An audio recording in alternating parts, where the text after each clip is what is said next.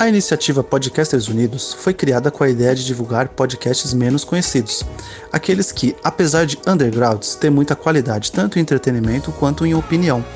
Por aqui você tem a chance de conhecer novas vozes que movimentam essa rede. Então entre lá no nosso Instagram, o arroba Podcasters Unidos, é só escolher e dar o play.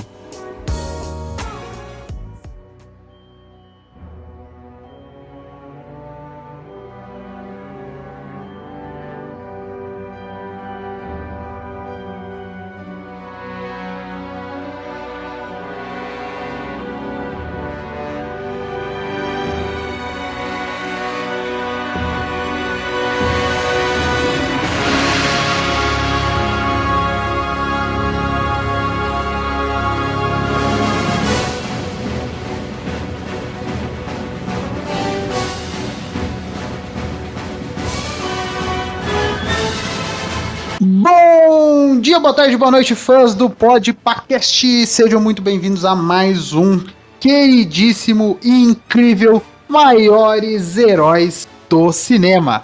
E hoje a gente não poderia, né, de deixar de falar, já estamos na segunda temporada dos Maiores Heróis do Cinema. Já citamos aí quase, esse aqui já é o 18º personagem, hein?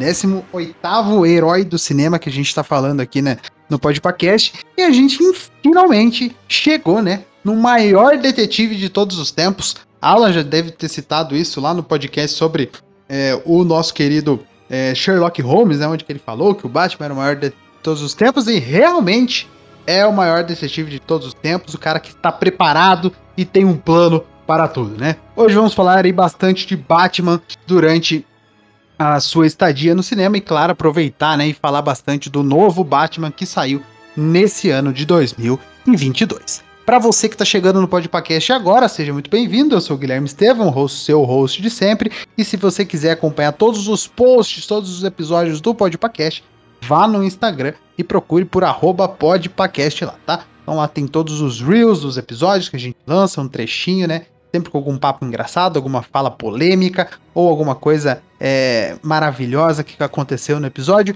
Escute principalmente o do, do Power Rangers, né? Que vai ficar sensacional. Para o pessoal que está gravando comigo hoje, eles ainda não escutaram esse daí, mas eu, eu posso provar para vocês que acho que é o melhor Reels que a gente postou até hoje, tá? Então siga o Podpacast, procurando por arroba Podpacast, em todos os agregadores de podcast também estamos lá. Bom, vamos falar de Batman e eu não poderia deixar de chamar ele, Léo Palmieri. Boa noite, seja muito bem-vindo novamente ao Podcast. Vamos falar de Batman. Boa noite, vamos falar daquele que não é um super-herói, mas sim um homem no seu melhor. É isso, é isso aí. Ele também, Julito. Boa noite, Julito. Seja muito bem-vindo novamente ao Podcast. Opa, estamos aí na área e a gente vai falar do Guardião Zeloso, o Cavaleiro das Trevas. Isso, é isso. O Julito que já é de casa, né? Então, pessoal que tudo pode podcast já está acostumado com o Julito aqui. Vini Coyote, seja muito bem-vindo novamente ao Pod Podcast. Salve galera, sempre bom voltar aqui. E hoje a gente vai falar do Senhor Vingança. Senhor Vingança, é verdade. Agora tem esse novo codinome aí por Bad. E ele, Alan, voltando aqui ao Podcast. É, obrigado, Alan, pela sua participação novamente ao Podcast. Oh, alô, alô, internet. Sempre um prazer estar aqui. E lembrando que não é o que eu faço por. Não é o que eu sou por dentro, ou melhor, é o que eu faço que me define. Hein? Isso é isso. Aí todo mundo tá com uma frase muito boa hoje para começar. E eu já quero começar também dizendo para você que está com altas expectativas, não iremos citar Feira da Fruta aqui, tá? Obrigado. Que pena, hein? Que pena. Agora metade da audiência desligou. Então é, obrigado. É, é, justamente nessa hora, pô. o cara vai ver depois lá no Spotify lá que caiu, né? Caiu. caiu. Dois, segundos de... dois minutos de reprodução, todo mundo saiu Exato, nesse todo minuto. Todo mundo saiu e falou: ah, se não é pra falar da Feira Fruta, foda-se. não, mas quem quer falar, quem quer escutar um pouquinho sobre Feira da Fruta, fique até o final do programa que vai ter uma vai ter uma surpresinha para vocês depois aí dos nossos créditos finais, tá bom? Ó, créditos finais, hein? Siga créditos bom. finais também. Ótimo podcast. É, beleza, então, vamos falar do Batman. Batman aí que foi criado, né? Criado aí, principalmente nas HQs, e tomou aí é, os cinemas em 1989, né? Um filme dirigido é, pelo Tim Burton, filme de 126 minutos, é, teve um, um, orçamento que na época devia ser gigantesco, né, de 35 milhões de dólares, e arrecadou a bagatela de 411 milhões no cinema. Depois, em 1992, o Tim Burton retornou para fazer a sequência do seu filme. É, novamente, né, o Batman, é, eu esqueci de falar, mas o Batman no primeiro filme de 89 foi vivido pelo Michael Keaton, que retornou né, para o segundo filme de 1992, também como Bruce Wayne barra Batman, aí já teve um orçamento gigantesco de 80 milhões de dólares, mas a sua receita ficou muito abaixo né, do, do primeiro, com apenas 266 milhões arrecadados. Depois é, tivemos um pequeno hiato de três anos, não pode dizer hiato, né? Mas mudamos o nosso querido Batman, nosso querido Bruce Wayne. Primeira vez aí que a gente muda, né? Se a gente parar pra pensar, já tivemos o Adam West também lá muito atrás, né? Agora depois passamos pro Michael Keaton e agora temos um terceiro Batman nos cinemas, que é o Val Kilmer, né? Interpretou nosso querido Bruce Wayne em Batman Forever, de 1995, dirigido pelo grandíssimo e, e é, subestimado, né? É, Joel Schumacher.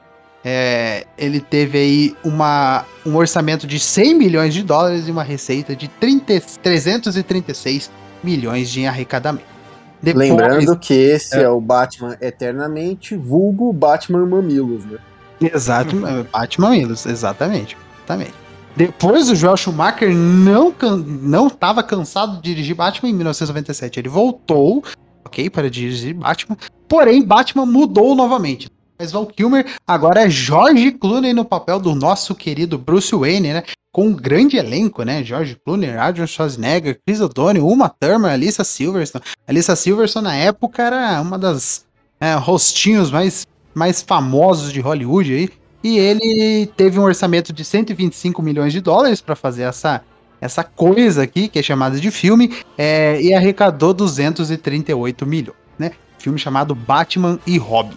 Primeira vez que temos o Robin no título do Batman e, e vai ser a última, e vai ter, até esse momento, é a única, né?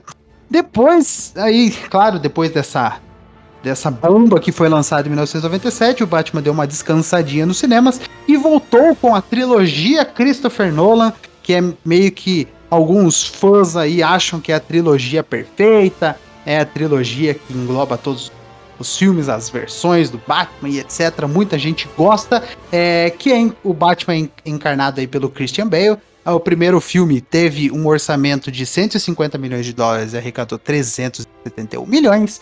O segundo filme, o, o que é o considerado o maior filme do Batman de todos os tempos, né?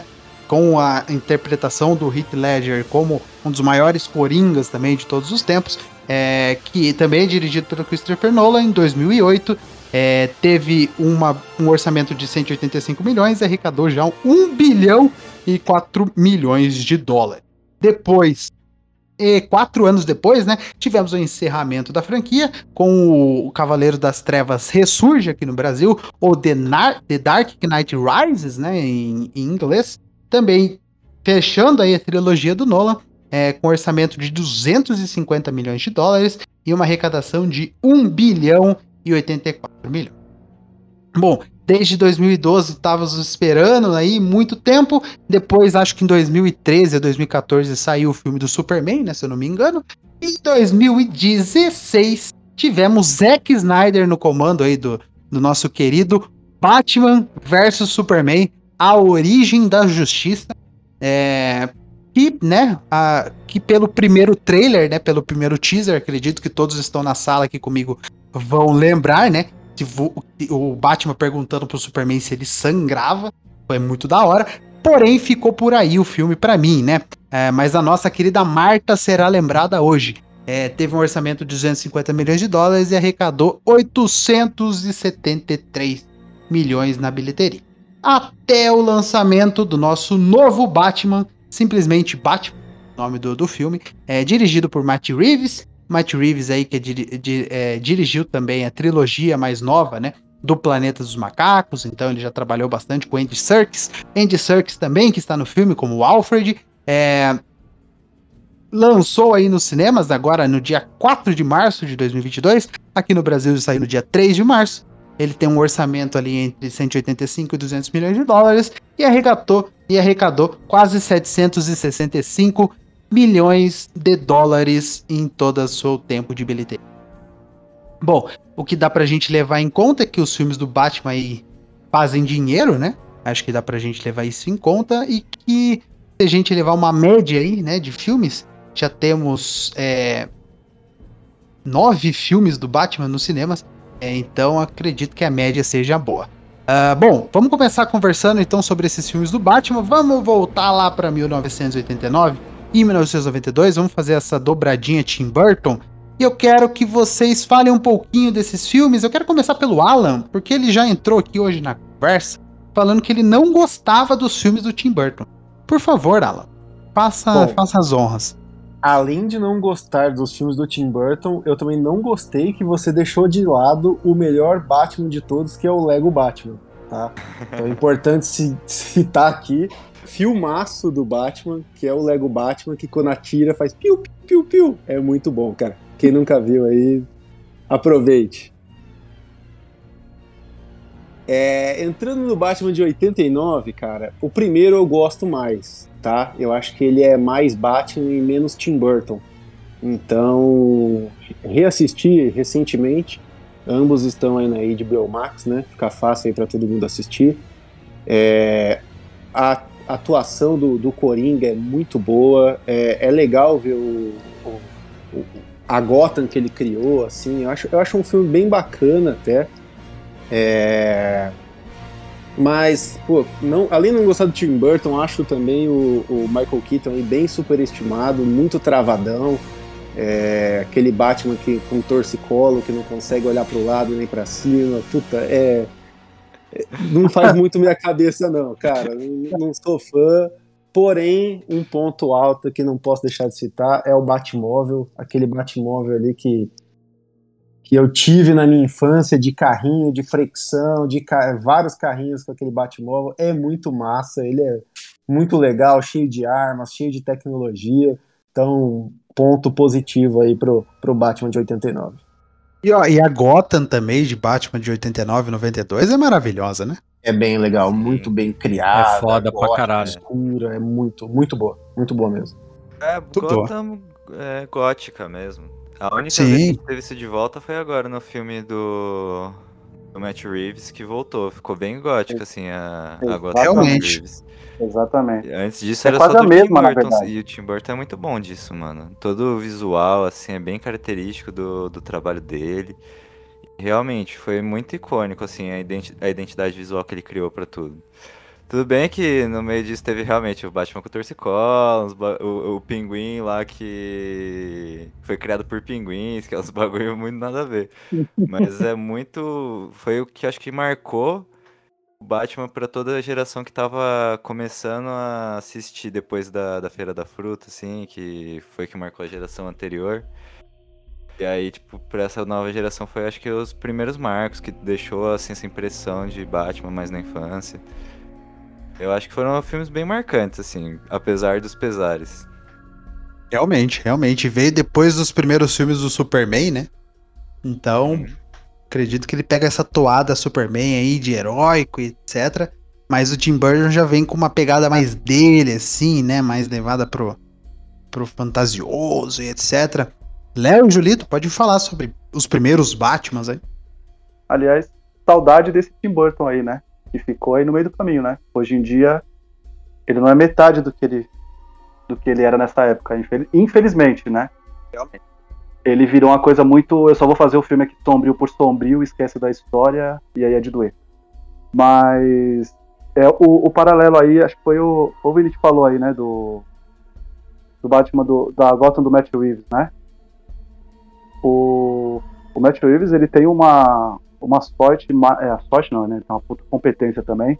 Mas assim, ele tem um material muito maneiro para se basear e fazer o certo, e algumas coisas que ele pode replicar e outras que ele pode passar longe, né? Por causa dessa bagagem já de oito filmes antes do The Batman, né? E a Gotham, eu acho que foi uma coisa que ele replicou muito bem no com relação da, da do Tim Burton, e para mim é o ponto alto. E eu gosto muito do, do, do, do Michael Keaton como Bruce Wayne, viu? É, é porque assim, foi a minha primeira com o personagem, né? Então, tipo assim, eu, eu, eu, foi, foi a minha primeira visão, foi essa, né? Eu, eu, não, eu não vi a série, tá, gente? Eu fui ver a série, eu já era já grande, já. Assim. Já trabalhava na locadora, foi quando, eu, foi quando eu fui ver a série, porque chegou uns DVDs lá, eu comecei a ver na ordem, tentar ver. Então, para mim, o primeiro Bruce Wayne que eu tive contato foi o Michael Keaton, então ele é marcante. Infelizmente, a armadura lá, né? A armadura não, né? O uniforme é acaba sendo um problema da época, né? Um, é um efeito prático, é uma coisa ou outra que teve que fazer e incomoda demais, inclusive o esforço que o Michael fazia, né, para poder contracenar com ela era horrível, né? Ele sofreu demais com o personagem, com relações, até porque também ele é um tampinha, né? tem, tem, esse problema também, né? Que o Tim Burton consegue fazer ele colocar ele sempre em ângulos que ele parece um cara super alto, ele é um tampinha, né? Mas eu sou apaixonado pelo primeiro Batman, tá? O Retorno eu acho que é um filmaço, sim, mas para mim o primeiro é bem melhor. E nem por causa do Coringa, é por causa do entorno. Porque eu, desculpa, gente, sei que vocês vão me crucificar, mas eu não gosto muito do Coringa do Jack Nicholson, não, velho. Enfim. Só isso. Putz, e eu, e eu reassisti aí faz um mês atrás no máximo. E já foi o outro lado. Eu fiquei surpreso o quão bom, quão bom ele foi no. Sim, Jack Nicholson, papel de louco, ele sempre vai bem, né? Porque... É que ele é Jack Nicholson com ele maquiagem no filme, basicamente. É, exatamente ele pintado, né? Com, com uma plantinha que cospe ácido, umas coisas muito loucas, né? Mas eu achei muito bom, muito bom mesmo. Pra mim foi o, o ponto alto do, que eu não lembrava do filme, né? De 89. Tirando de bunda nada, né? é, é bem isso. E, e, o ponto baixo pra mim foi o Gordon, cara. Que Gordon inútil, um gordão barrigudo, policial que ninguém liga. Tipo, é tão legal ver o o, o Gordon do, do Nolan, do, agora do Matt Reeves, e, e esse primeiro aí é muito inútil.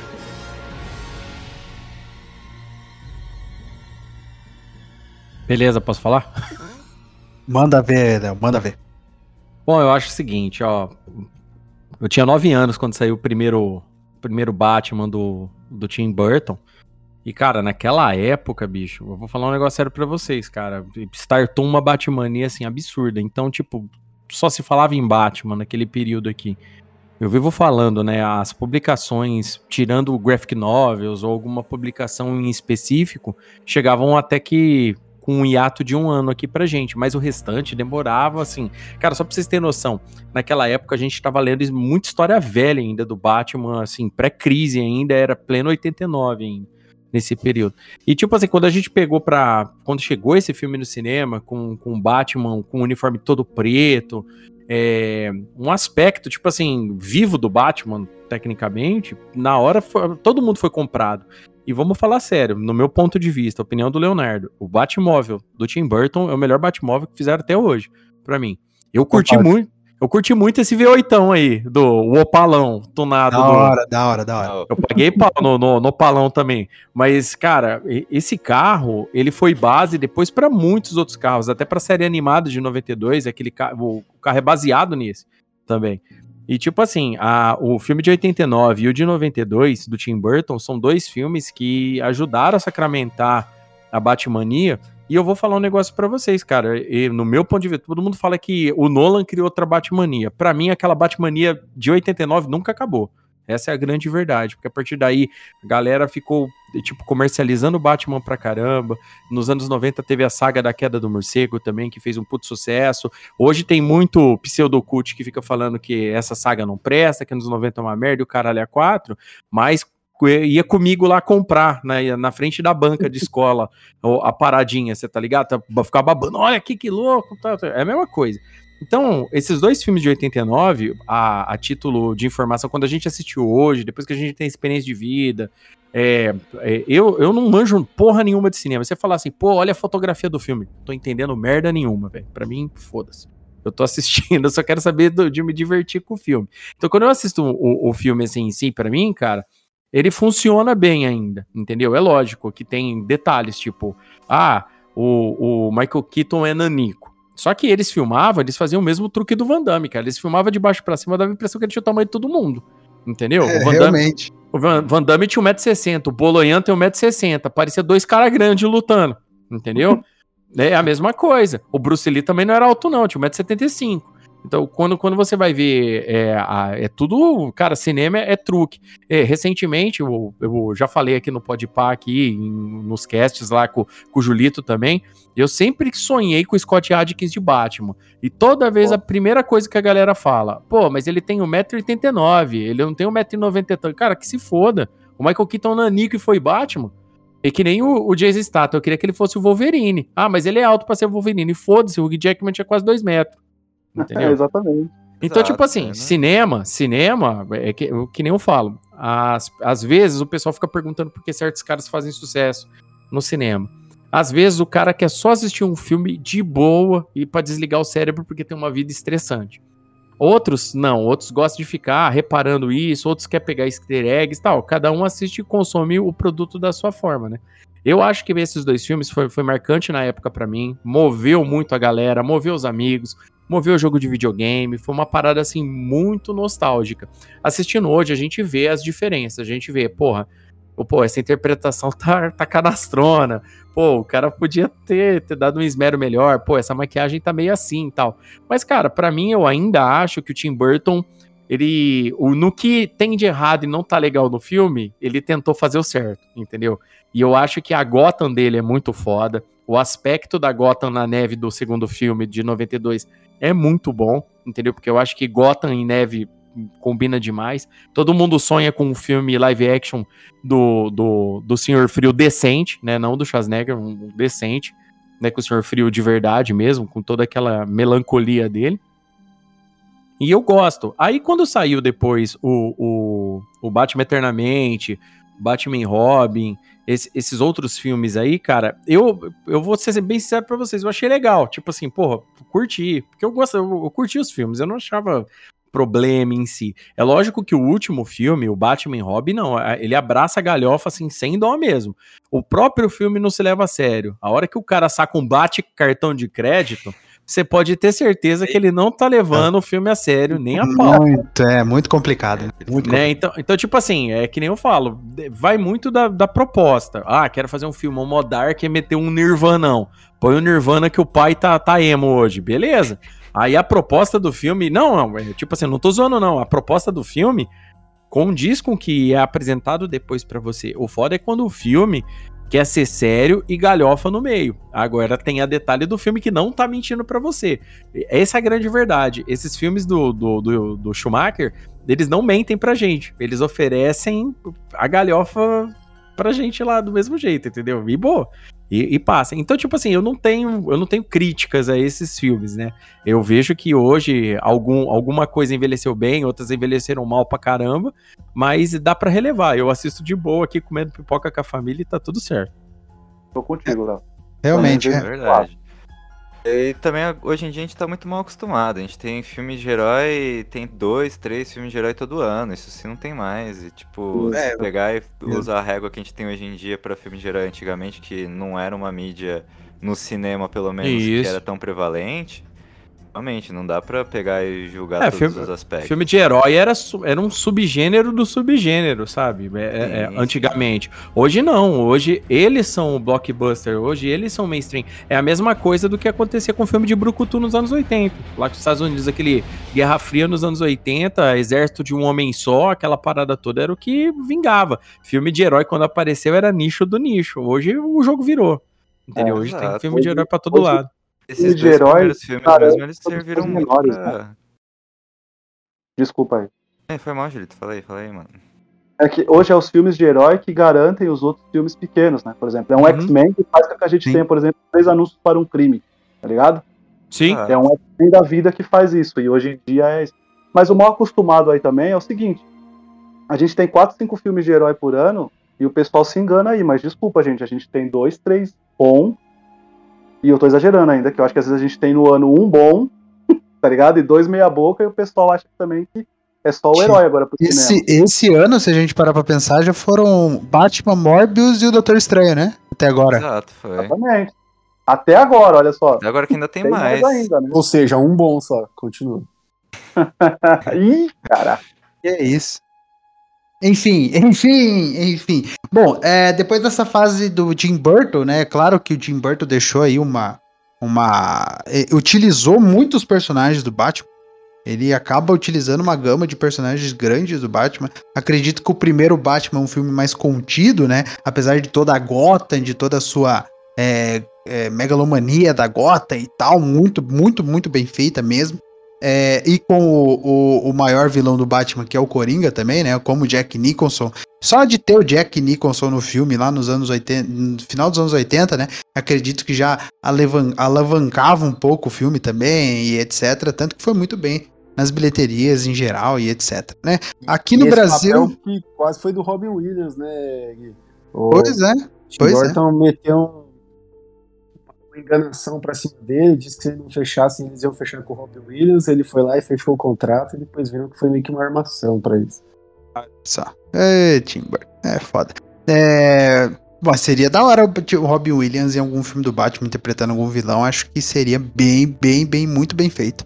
É, aqui no Brasil saiu no dia 26 de outubro de 89 e nos Estados Unidos saiu no dia 23 de junho de 89. E você aí, né, é, reclamando que no Brasil talvez saia uma semana depois, né? Olha só, o filme do Batman, de 1999, saiu aí quase meio ano depois aqui no Brasil. Então, é, vamos agradecer que aqui no Brasil ainda saiu um dia antes que no, no resto do mundo. Olha só que maravilha. É, bom, então o Tim Burton encerrou aí a sua passagem pelo Batman, né, com Batman O Retorno, é, fazendo muito sucesso e deixando uma uma legião de fãs gigantesca e, é, gigantesca e, claro, cresceu muito os fãs do Batman. Daí a gente viveu uma era aí, 95, 97, é, 95, 97, realmente, é, de Joel Schumacher, né?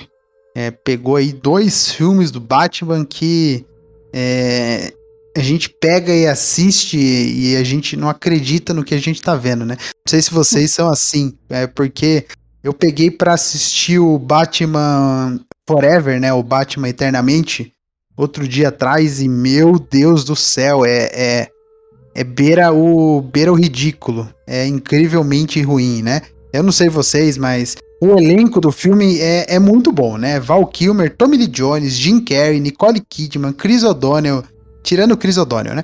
Michael Cook e o Pat Ringo, né? É, o filme é maravilhoso. E o Batman Robin tem o Arnold, eu já citei, né?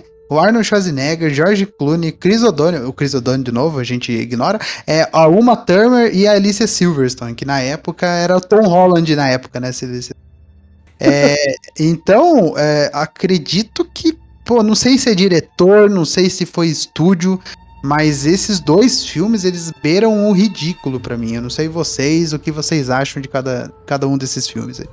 É a maldição do grande elenco, meu parceiro. Você vê se tem um elenco muito forte, assim, você fala, ih, esse filme vai ser uma bosta. e gastou tanto dinheiro assim para contratar ator, tá faltando pro roteirista. Muito provavelmente. É, porque diretor, cara, não é não. A gente precisa lembrar, por exemplo, que Josh Schumacher é diretor de Por um Fio, Os Garotos Perdidos, ou seja, ele sabe trabalhar com um elenco grande, Sim. de pessoas mais novas, porque Garotos Perdidos, eu não sei se vocês lembram, é um filme mega sombrio e é bem legal. Um Dia de Fúria, então, tipo assim, 8mm, que é um puta filme com Nicolas Cage. Então, assim, não é o diretor. Eu acredito que ele teve que aceitar muitas coisas para poder ter o nome dele vinculado ao Batman. E talvez, quando já tava já na bosta, ele falou: ah, já tô aqui agora também, aí eu também vou fazer umas presepadas também vida que segue. Porque ele não precisava, por exemplo, o que a gente passa. É, aliás, nem passa-se hoje. A gente tem que lembrar quem que era o diretor que ia ser do Homem-Formiga, que ele saiu no meio do, do, do, do projeto. E aí o Peyton, Peyton Reed, né, que, que assumiu, é o cara do Baby Drive. Eu nunca lembro o nome dele. Gente. Esqueci também, esqueci o nome dele. Então, ele tava lá, ele queria uma roupagem dele, não deixou, ele saiu fora. Nessa época aí, década de 90, não era assim, não era tão fácil assim o cara abandonar um projeto e já era, tá ligado? Tem que lembrar disso também. Mas ainda assim, cara, é... eu acho que eles são os responsáveis, viu, Léo, por dizerem que o Nolan trouxe a Batmania de volta. Porque para algumas pessoas eles entendem que esses filmes aí acabaram com o personagem Batman. Eles esquecem que tipo tava nos Super Amigos, tava na animação, tinha muito Batman, tinha muito quadrinho, muito arco é, bom também vindo para os quadrinhos. Então é meio essa loucura, por isso que as pessoas falam isso. Talvez o grande público entenda que a Batmania tinha acabado, mas ela nunca acabou, né? Ela tá aí desde sempre. Desde quando o personagem foi criado, a gente vive a Batmania. Exato. É, é, é que ele acabou meio com Batman no cinema, assim, por, por uns anos. Porque ele estava vindo desde o primeiro filme do Batman, mais ou menos a cada dois, três anos, estava tendo um filme do Batman. E aí depois do Batman e Robin, acabou de vez, tipo, ficou quase 10 anos sem nenhum filme do Batman. Mas realmente tinha a série animada que sustentou muito a Batmania. Uhum. Depois Liga da Justiça também, que ajudou bastante. Todos esses desenhos da DC que vieram, parte dos quadrinhos também, segurou bastante Batmania. E é que é compreensível também, né? Os filmes foram complicados. Maluco me liga o neon no talo. A gente tava vindo da Gotham gótica e o maluco vem neon no talo, as gangues tudo ridículo, assim. Galhofa no máximo, aí você fica realmente é bem discrepante do que tava vindo. Que era para ser mais ou menos mesmo que o mesmo universo, assim, porque estavam seguindo tudo como se fosse a mesma coisa. E aí fica realmente estranho. Você que tá, tipo, acompanhando as coisas, você que é, que é fã do Batman, tudo. Mas, uh, tem algumas coisas que são, assim, legais do filme. Tipo, se você ignorar, se aceitar a galhofa, se abraçar. Tem algumas coisas legais, mas é foda. Concordo que é foda. A, a concepção que a gente tem hoje é muito diferente, né? A gente comprava antigamente filmes absurdos. Antigamente a gente comprava mesmo. O filme, quanto mais absurdo, melhor, né? Só que a gente vai crescendo, vai ficando mais velho, vai ganhando experiência, vai vendo que a vida real é complicada, entendeu? Que aquele teu amigo que bate a mão nas suas costas no final das contas queria te atropelar, esse tipo de coisa. Então a gente vai vendo como é que as coisas funcionam. E quando a gente chega para ver pro, pro nosso entretenimento, a gente já não compra mais a a, a, como que a gente pode falar a simplicidade de um roteiro, a gente não compra mais isso, né? Ainda mais hoje em dia que o filme só, só bomba se ele tiver plot twist. Se eu não tiver um plot twist no filme, uhum. puta, que roteiro bosta, que roteiro preguiçoso, que não sei Matei que... desde o começo, eu sabia né? tudo já. Né, então, tipo, o, e, e, não, não que isso seja problema, não tô criticando quem goste de filmes assim. Tem gente que gosta de sentar num. ver um filme e quer ficar lá é, tentando investigar com o maluco que tá acontecendo dentro do filme. Tem, como eu disse, tem gente que quer só tem tempo, aquele 50 conto mensal pra ir lá gastar com um cineminha e ver parede explodindo, entendeu? Tem, tem, tem vários e vários pessoas que consomem. É, é, nessa hora que eu fico pensando, né? O, o projeto anterior do Tim Burton tava, tava com um escopo. Você percebe claramente, por mais que o, que o Schumacher tentou dar um andamento, você percebe que ali já começou o Warner falar, quem sabe um produtor, um patrocinador, ó, precisa tal marca tem que aparecer no filme. Isso aqui tem que acontecer. O, o, elenco era muito bom, mas vamos, vamos ser sinceros, o elenco também é uma pólvora. Era o Val Kilmer, diz que tem cena que deu, tem, tem caso, tem história de que deu soco no Jim Carrey lá no, no negócio. O Tommy Lee Jones e o Jim Carrey tretou, entendeu? A Uma Thurman não tava suportando os caras, então tipo assim, você vê que por mais que era um elenco talentoso, não tinha como ter direcionamento porque deixou os caras a, a Deus dará, fazer o que quiser. Por quê? Porque os caras estavam grandes, entendeu? O Tommy Lee Jones tinha feito US Marshals, entendeu? A galera tava, né, o, o, o cinema brucutu nos anos 90 meio que mudou, porque o, entrou vários subgêneros substituindo o exército de uma em só, que nem a, a era kickboxer, essas paradas entrou tudo junto. Filme de, de FBI demais, né? no caso o US Marshals é um, é, e o, o, próprio Stallone e o, e o Schwarzenegger na época tava mudando um pouco para um filme de ação com mais galhofa. Então os caras tentaram seguir na, na toada, ó, vamos na toada, assim, porque isso meio que tá agradando a galera. E acaba colocando aí, já começa a tirar aquele esquema sombrio, já começa a tirar é, aqueles gadgets mais violentos do Batman, uma lâmina, já começa a mudar um monte de coisa. Uhum. Né? Então, tipo assim, o aspecto do filme vai mudando, você percebe que vai caindo. E reforçando aí o que os meninos falou, é, os meninos falaram referente a, a Batman em si, é, de fato, o Julito tá certo. Pro grande público, ou a parada morreu. Por quê? Porque como o cinema que estava ditando a regra do negócio, pra galera foi meio abaixado. Mas pra galera que seguia a fundo o Batman e, e, e contava mesmo, por exemplo, em 1993, na singela opinião do Leonardo, tá? Do Leonardo, queridos ouvintes aí, não vão ficar bravos com os meninos. Opinião do Leonardo. O melhor filme de Batman se chama Batman e a Máscara do Fantasma. É um filme de animação. Ih, caralho, alguém falou, porra. esse, esse filme é o melhor. É que nem o Aranha Verso. Homem-Aranha no Aranha Verso é o melhor filme do Homem-Aranha, para mim, na minha opinião que nenhum live action superou esse filme. Como o filme foi pro cinema, eu falo que é filme de cinema, tá bom? E aí, o Batman, Máscara do Fantasma, também foi pros cinemas, em 93. E é um puta filme, velho. Eu não sei se os meninos aí já assistiram tal. Ele é tá. baseado na série animada, mas aquilo é um filme que tem tudo do Batman. Eu acho que é uma tá síntese do Batman.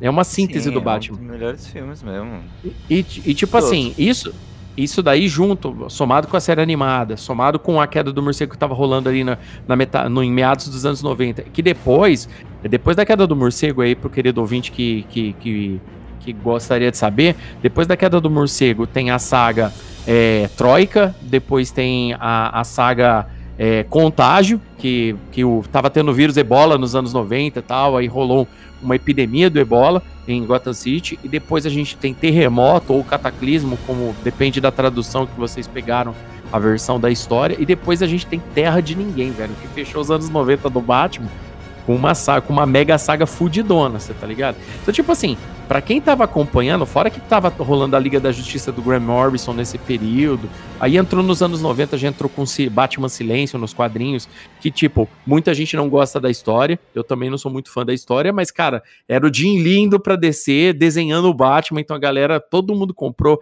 Hoje os caras ficam batendo na parede, é, odeio o Jim Lee, odeio Batman Silêncio, mas foi lá comprar, que eu sei que foi comprar.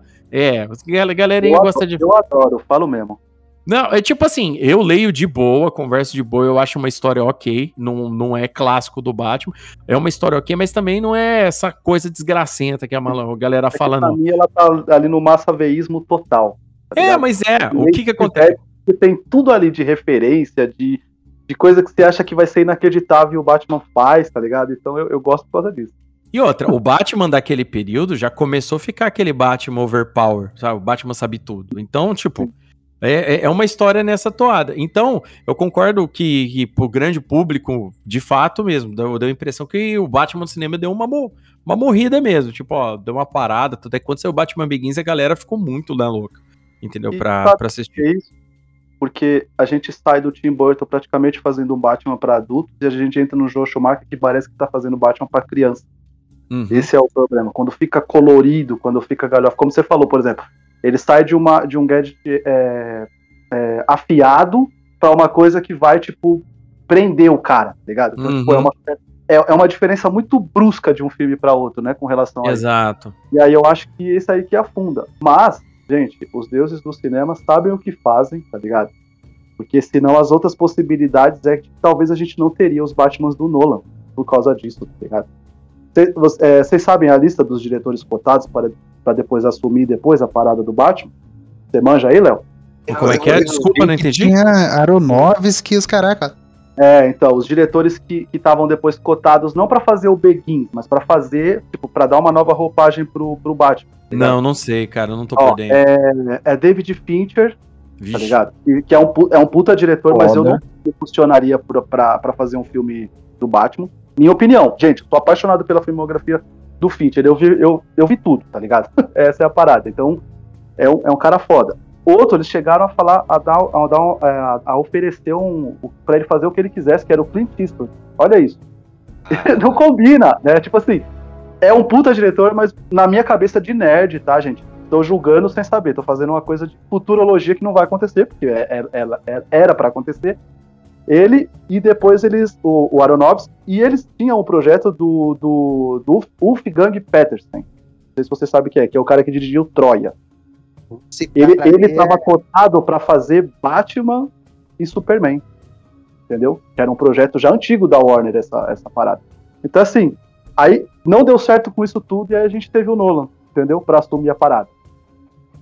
E aí um diretor teoricamente novato, né? Porque o Nolan com o Begins ele ainda era novato, ele só tinha feito Insônia e The Following. E aí a gente tem o que tem, né?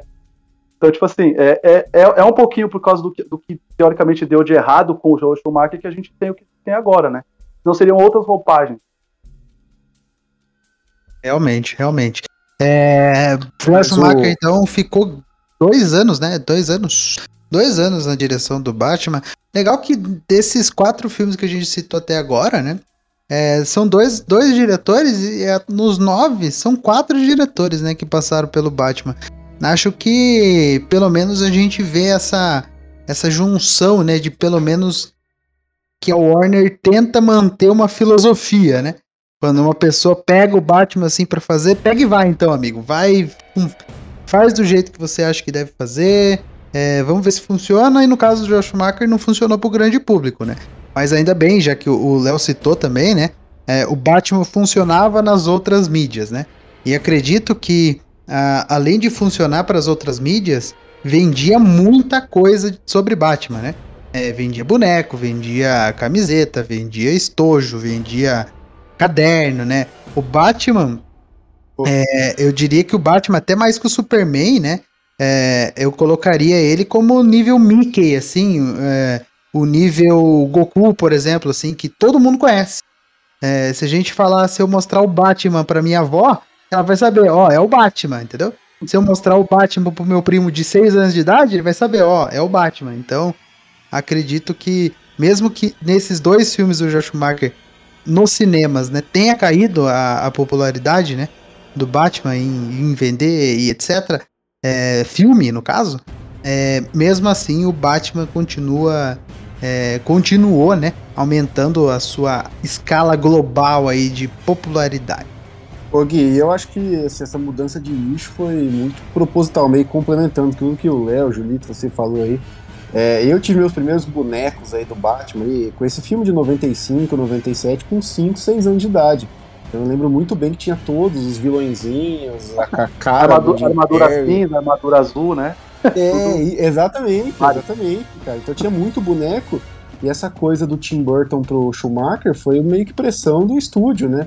Já teve até é, matérias aí mostrando puta pressão que o McDonald's fez em cima daquele pinguim que vomitava gosma preta, e aí o Tim Burton falou, enfia esse lanche naquele lugar, e aí quebrou o contrato, ferrou tudo.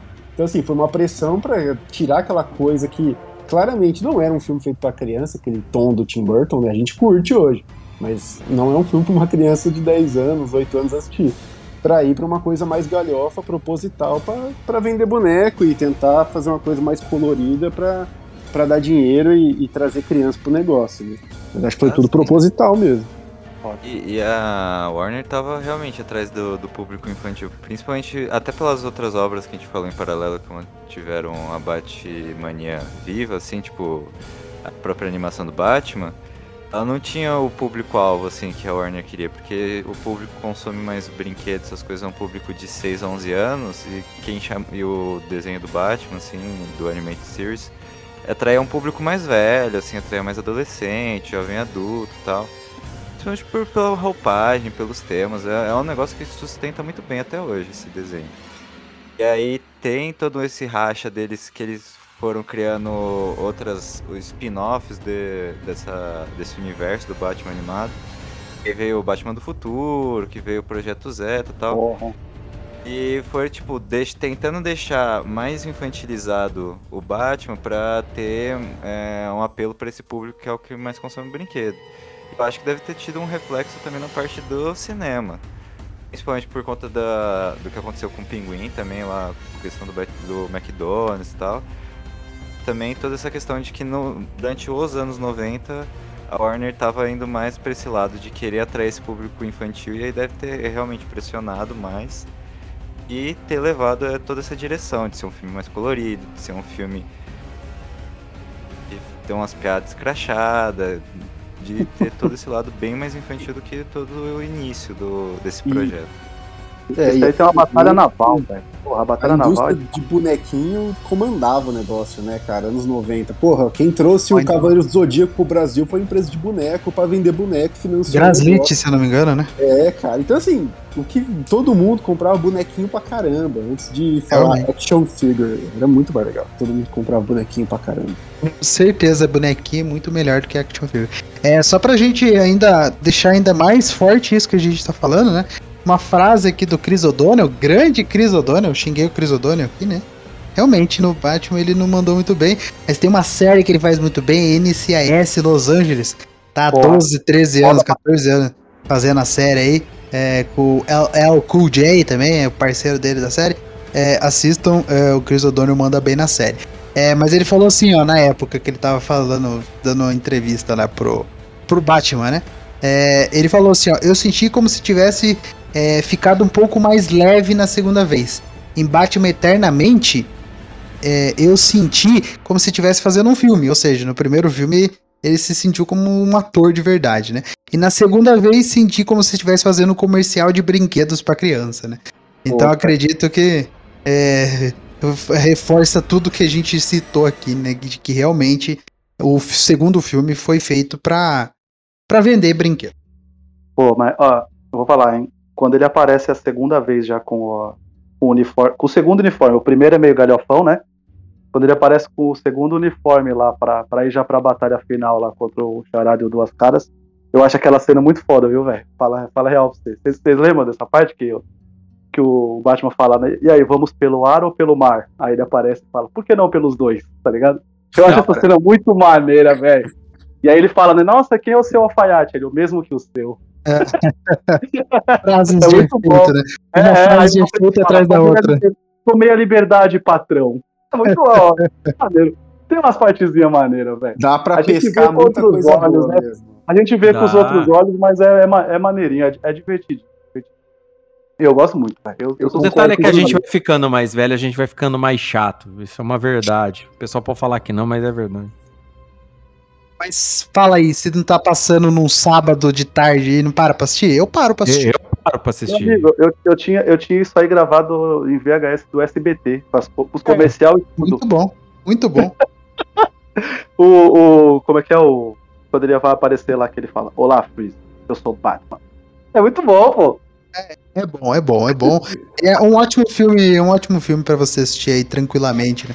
Sem Sim, querer cobrar nada cinema Com da parada, ver, ver a roupagem que tiveram e como eles erram, mas eles tentam acertar e depois. Esse, esse bagulho do Chris O'Donnell aí é, é, é, exatamente isso, tá ligado? Foi Sim. feito de uma forma, depois abraçaram a outra no meio da parada e falou, mano, tem que mudar e vai ser agora sim por causa de outra mídia. E é isso, tá ligado? Tipo, é, é, é, é faz parte da é história do cinema, é marketing, é o que você quiser estudar vendo esse filme aí, você vai achar, né? Realmente. Mas eu gosto. Pronto, pronto, falei. Falei, tô leve.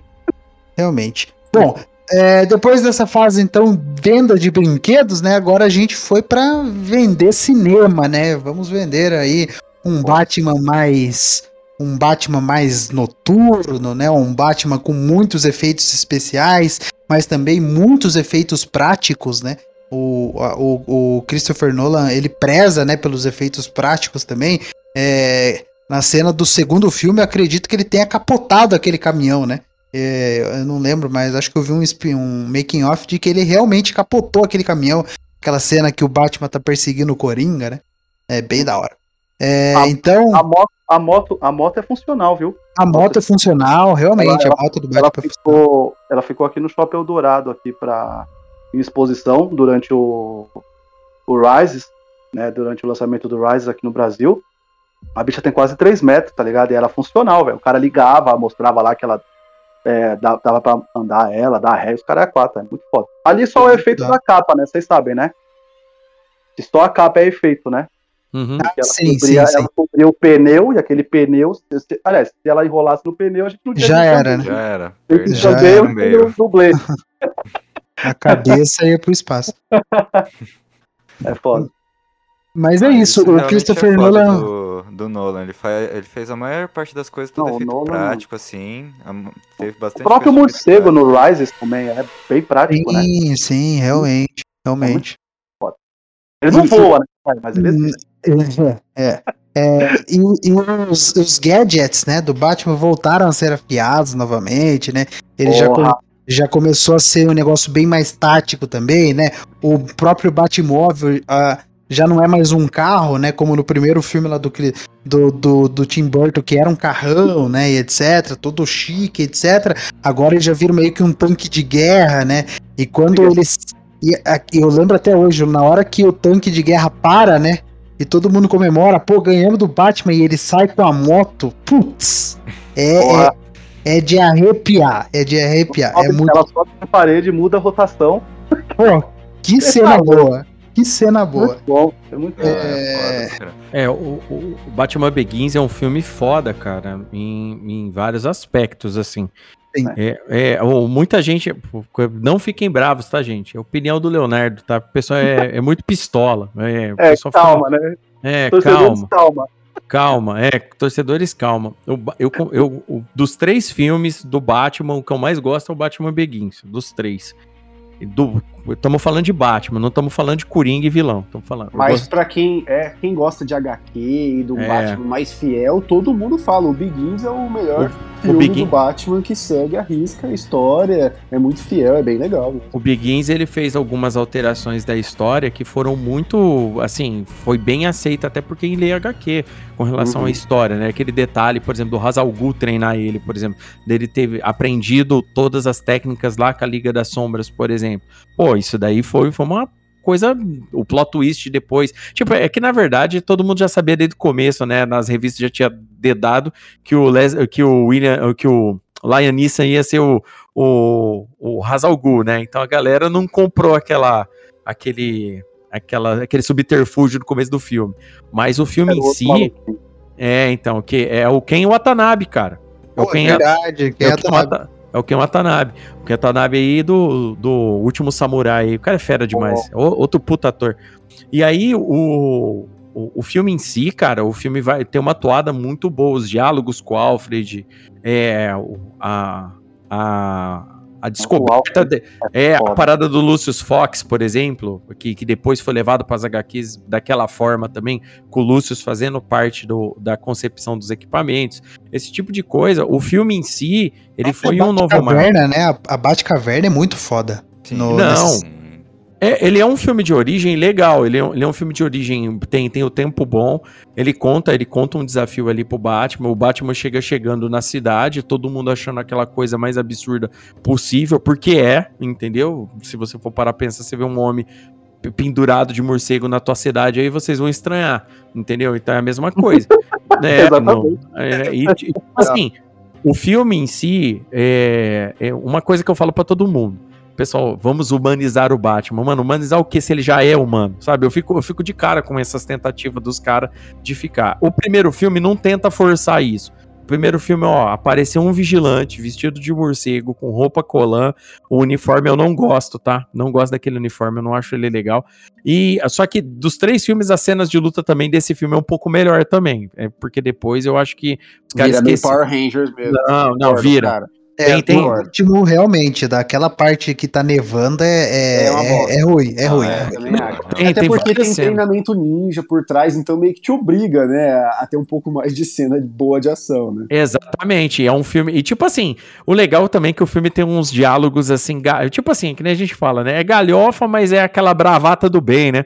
A hora que ele fala assim, você vai ficar aí, Bruce, ele, posso espancar uns capangas, você tá ligado? Tipo, pode, né, espancar aí, você tá ligado? Mas mas é bem legal o filme. O filme é bem foda. Uma, é, tem, tem aquela famosa história, né? Eu acho que todo filme de herói depois desse do Batman Begins, pessoal, ah, o Batman nunca faria isso, ah, o Superman nunca faria isso. Sempre todo mundo fala isso. Que a, que a parada dele deixar o Ra's al Ghul se dar mal no final entendeu? Mas ali, cara, eu acho que é meio que o, a, o consenso que ele quis dizer ali, no meu ponto de vista, é que por mais que o Batman tenta salvar alguns bandidos deles mesmo, tem aqueles caras que acabam escolhendo o caminho, não tem muito o que ele fazer, você tá ligado? E tipo assim, por isso eu gosto muito desse filme, eu acho ele mais sincero dos três. O que salva, no meu ponto de vista, é que o segundo e o terceiro têm coadjuvantes muito fodas. Por exemplo, o cara que faz o Gordon é muito bom entendeu? O cara que fez o Coringa, o Heath Ledger, não precisa nem falar. Entendeu, né? Ele, ele vamos, vamos ser sinceros, ele salva é, o filme. É, o filme é dele, o filme é dele. O filme é dele. Sim, é. O, o Batman tá ali como recurso narrativo, só, entendeu? A parada anda. Igual a Guerra Infinita é do Thanos, né? O, o Cavaleiro das Trevas é do Coringa, né? É, é acho que é... Exatamente.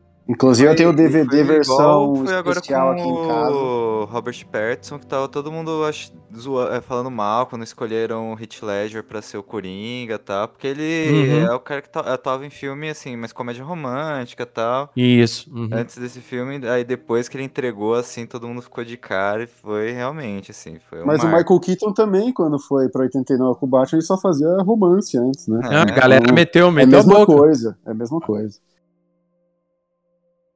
Só o pessoal não sabe, né? Mas o, o, o melhor Batman sempre começa assim. É. é. Ô Gui, e, só uma menção honrosa aí, já fazendo gancho com episódios passados é, do Podpah, mas é importante citar que essa trilogia do Nolan é melhor do que a trilogia do Poderoso Chefão, né? Um abraço pro Gabriel. Ah, abraço, Gabriel. Caraca. Abraço, véio. Gabriel. Amanhã o Julito vai ver o Gabriel amanhã, ao vivo em cores, né? Lembra o Gabriel, Julito, que a gente mandou um abraço para ah, ele e, e, relembra que a gente escolheu o, o Batman do Nola melhor que o Poderoso Chefão. Tá? Exatamente. Manda um abraço para ele. Manda um abraço para ele amanhã. Ele soltou a célebre frase, né? O nerd tem que acabar, não foi? O nerd tem que acabar várias vezes. Ele gritou essa frase no programa. Ele gritou. Mas ó, vou, vou, vou te falar. Foi muito cara. boa a gravação aquele dia. Todo mundo saiu feliz, tá? Eu, eu imagino eu sou apaixonado pela trilogia Nolan porque eu estou apaixonado por Nolan, né? que ele fizer, ó, por exemplo, a gente começou aí falando aí que o cara tava vendo o jogo do Corinthians. Se o Nolan decidir fazer hoje um documentário sobre o Corinthians, eu quero assistir. E eu não sou corintiano. Só pra vocês entenderem como eu gosto de Nolan. E aqui é o Léo falou que o entorno é muito foda, porque é isso, né? Os coadjuvantes são muito foda, tá todo mundo muito bem, né? É, Puta, o Lion Neeson de House of mano. Nossa. É bom, é bom pra caralho. E, ó, isso aí, por exemplo, você falou que trazer esse lance da, da Liga das Sombras, mostrar ele ser treinado, isso ficou tão intrínseco na parada que eles levaram isso pra série do Arrow, né? Uhum. O Arrow ele vai treinar na Liga das Sombras com o House Blue, e inclusive ele, ele, ele, ele derrota o House Blue e vai virar o, o líder, tá ligado? Da Liga das Sombras, e aí depois dá um outro rolo e ele não fica. Mas aí é pra quem gosta da série. Mas você vê como foi importante o Beguins mostrar essa parada também para eles trazerem para um outro personagem do jeito desse, que é o Batman Verde, né? A gente sabe que o Arrow é o Batman Verde. eu, eu é amo o Arrow. É verdade.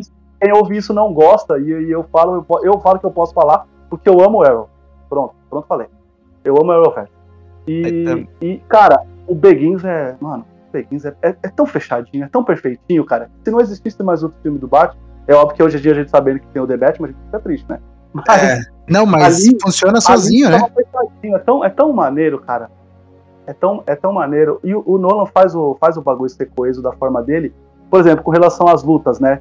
Que o, o, o Batman é um cara muito. Ele, ele é bem mais lento, né? né?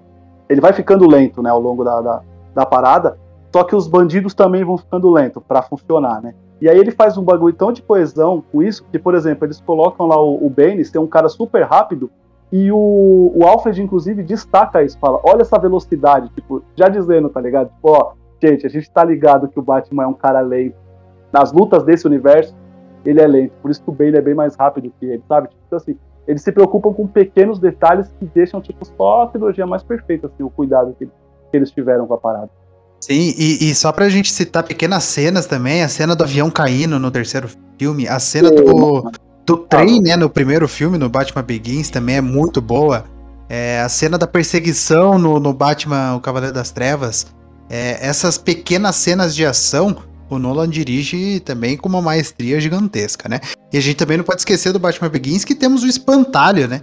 É, a primeira vez o Espantalho nos cinemas aí, com, a, com o nosso querido. Como que é o nome do ator? O. Como? Cillian Murphy. Cillian Murphy. Isso, ele mesmo, que faz a série aí que todo mundo gosta, né? Que eu nunca assisti também. É. Proculista. Isso. É, e ele é parça do, do Christopher Nolan, né? Tem todos aí que o Christopher Nolan faz. É, então, é, o Espantalho manda muito bem também, e eu lembro como é, eu era criança na época do Batman Begins, né? Eu fiquei com medo, com um cagaço daquela cena que o Batman é, começa a espumar pela boca. Porra! É... Essa é assustadora mesmo, mano. Sim, pra uma criança é boa, é bem pegada essa cena. Assim. E, Inclusive o Espantalho é o único dos vilões que segue os três filmes. Ele aparece em todos os três filmes, assim, de todos os vilões que, que tem dessa trilogia. Realmente, não como o espantalho em si, né? Ah, não, ele, até no ah, terceiro ele usa o pozinho dele, né? Acho que no segundo só que ele não usa o pó dele, né? Que ele aparece no desfile. Fez o teste pra ser Bruce Wayne, viu? Fez o teste. Só pra ficar a curiosidade.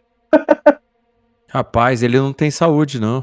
Ah, exatamente. Você olha pra ele e você quer dar um sanduíche pra ele. Você não, não é? Você não olha. Você, é. você não fala, amigo, você tá com uma de fome, velho. Come essa sopa Puxa, aqui. Come abacate. Oh, e o Batman Begins que tem o moleque lá que fez o Rei Joffrey do, do Game of Thrones. Também, é, O moleque que cresceu ele... em Gotham, cara. Por isso que virou um rei filha da puta, né? Aquela cidade corrompe qualquer um, né? Ah, não tem como, né? Batman, né? Imagina, imagina o menino. É, mas, é, o, como o Julito disse, o Batman Begins funciona como se fosse um filme solo, né? Se a gente tirar aquela cena final, né? Que é a carta do Coringa e etc. Funciona como se fosse um filme de ação, um thriller de ação, né? Fechadinho naquela própria história. E muito bom, muito bom. para mim, para mim o Batman Begins é, é realmente é que é que de, quando lança o, o Cavaleiro das Trevas, o pessoal esquece que tem o Batman Begins. E, Begins. e para mim, o Batman Begins pra, funciona da mesma forma que o que o Cassino Royale funciona pro 007, né? Do, do Daniel Craig. Porque depois que lança o Skyfall, todo mundo esquece do Cassino Royale, né? Todo mundo Eu fala, ah, não. É, então, é claro. É, mas todo mundo fala, pô, mas o filme do Skyfall é muito foda, nunca teve um igual, mas o, Cassino Royale também foi muito bom, né? Igual o Batman Begins também é muito bom, igual o, o, o Cavaleiro das Trevas. E, e, merece ser assistido por todos aí. Então você, pequeno mancebo, pequeno adolescente, está escutando o podcast nesse momento, nunca assistiu aí os, a trilogia do Nola, vá lá, é, tá na HBO Max, aí eu tenho certeza que seu pai e sua mãe estão pagando a HBO Max na sua casa, é, vá lá e assista é, Batman Begins, tá? Que eu tenho certeza que vocês vão gostar. Alguém quer falar mais alguma coisa do Batman Begins ou podemos falar sobre Marta nesse podcast? É, é tipo, você vai. É, você, é, você falou Batman Begins. É, já, já contando os. Já contou os Desculpa, isso, é. Vamos. Alguém quer contar mais sobre trilogia Nolan? Hein? Não, a única coisa que eu tenho pra, pra, pra, pra colocar aqui é que o primeiro filme eu gosto bastante e tal, mas eu acho que, tipo assim, quanto a, a, a Bruce Wayne, né? Tirando algum, uma ou outra galhofada de Bruce Wayne dele. É, é, tipo assim, na verdade eu gosto, eu acho ele bacana como Bruce, na verdade, mas eu sempre achei como Batman faltou. Alguma coisa ali não, não, não deu muito certo para mim. E no terceiro filme, como eu acho que. Eu não sei se o roteiro era pra ser daquele terceiro filme. Não sei se a galera aí já, já foi atrás de saber sobre isso. Mas eu sinto que o terceiro filme foi só um tapa-buraco, porque provavelmente eles não contavam com a morte do, do Hit Ledger, sabe? Sim, então, sim. Provavelmente o Coringa ia ser o vilão do terceiro filme, sabe? Aí eles terem feito aquela manobra para colocar o BN, sabe? Sei lá. No, como eu disse, né? O, os coadjuvantes salvam muito, sabe? É, uhum. no, faz o roteiro do filme andar em volta do Batman. O Batman em si ele não precisa estar tá 100%. O roteiro, o roteiro roda em cima do Batman. Eu vejo mais Batman no primeiro filme do que nos outros entendeu? Nos outros filmes parece que os coadjuvantes e os vilões roubam muito mais a cena. É, a, a, própria Gotham City, quem sabe, né, um pouco mais aí à luz do dia, o Comissário Gordon também, que, que é fera pra caramba.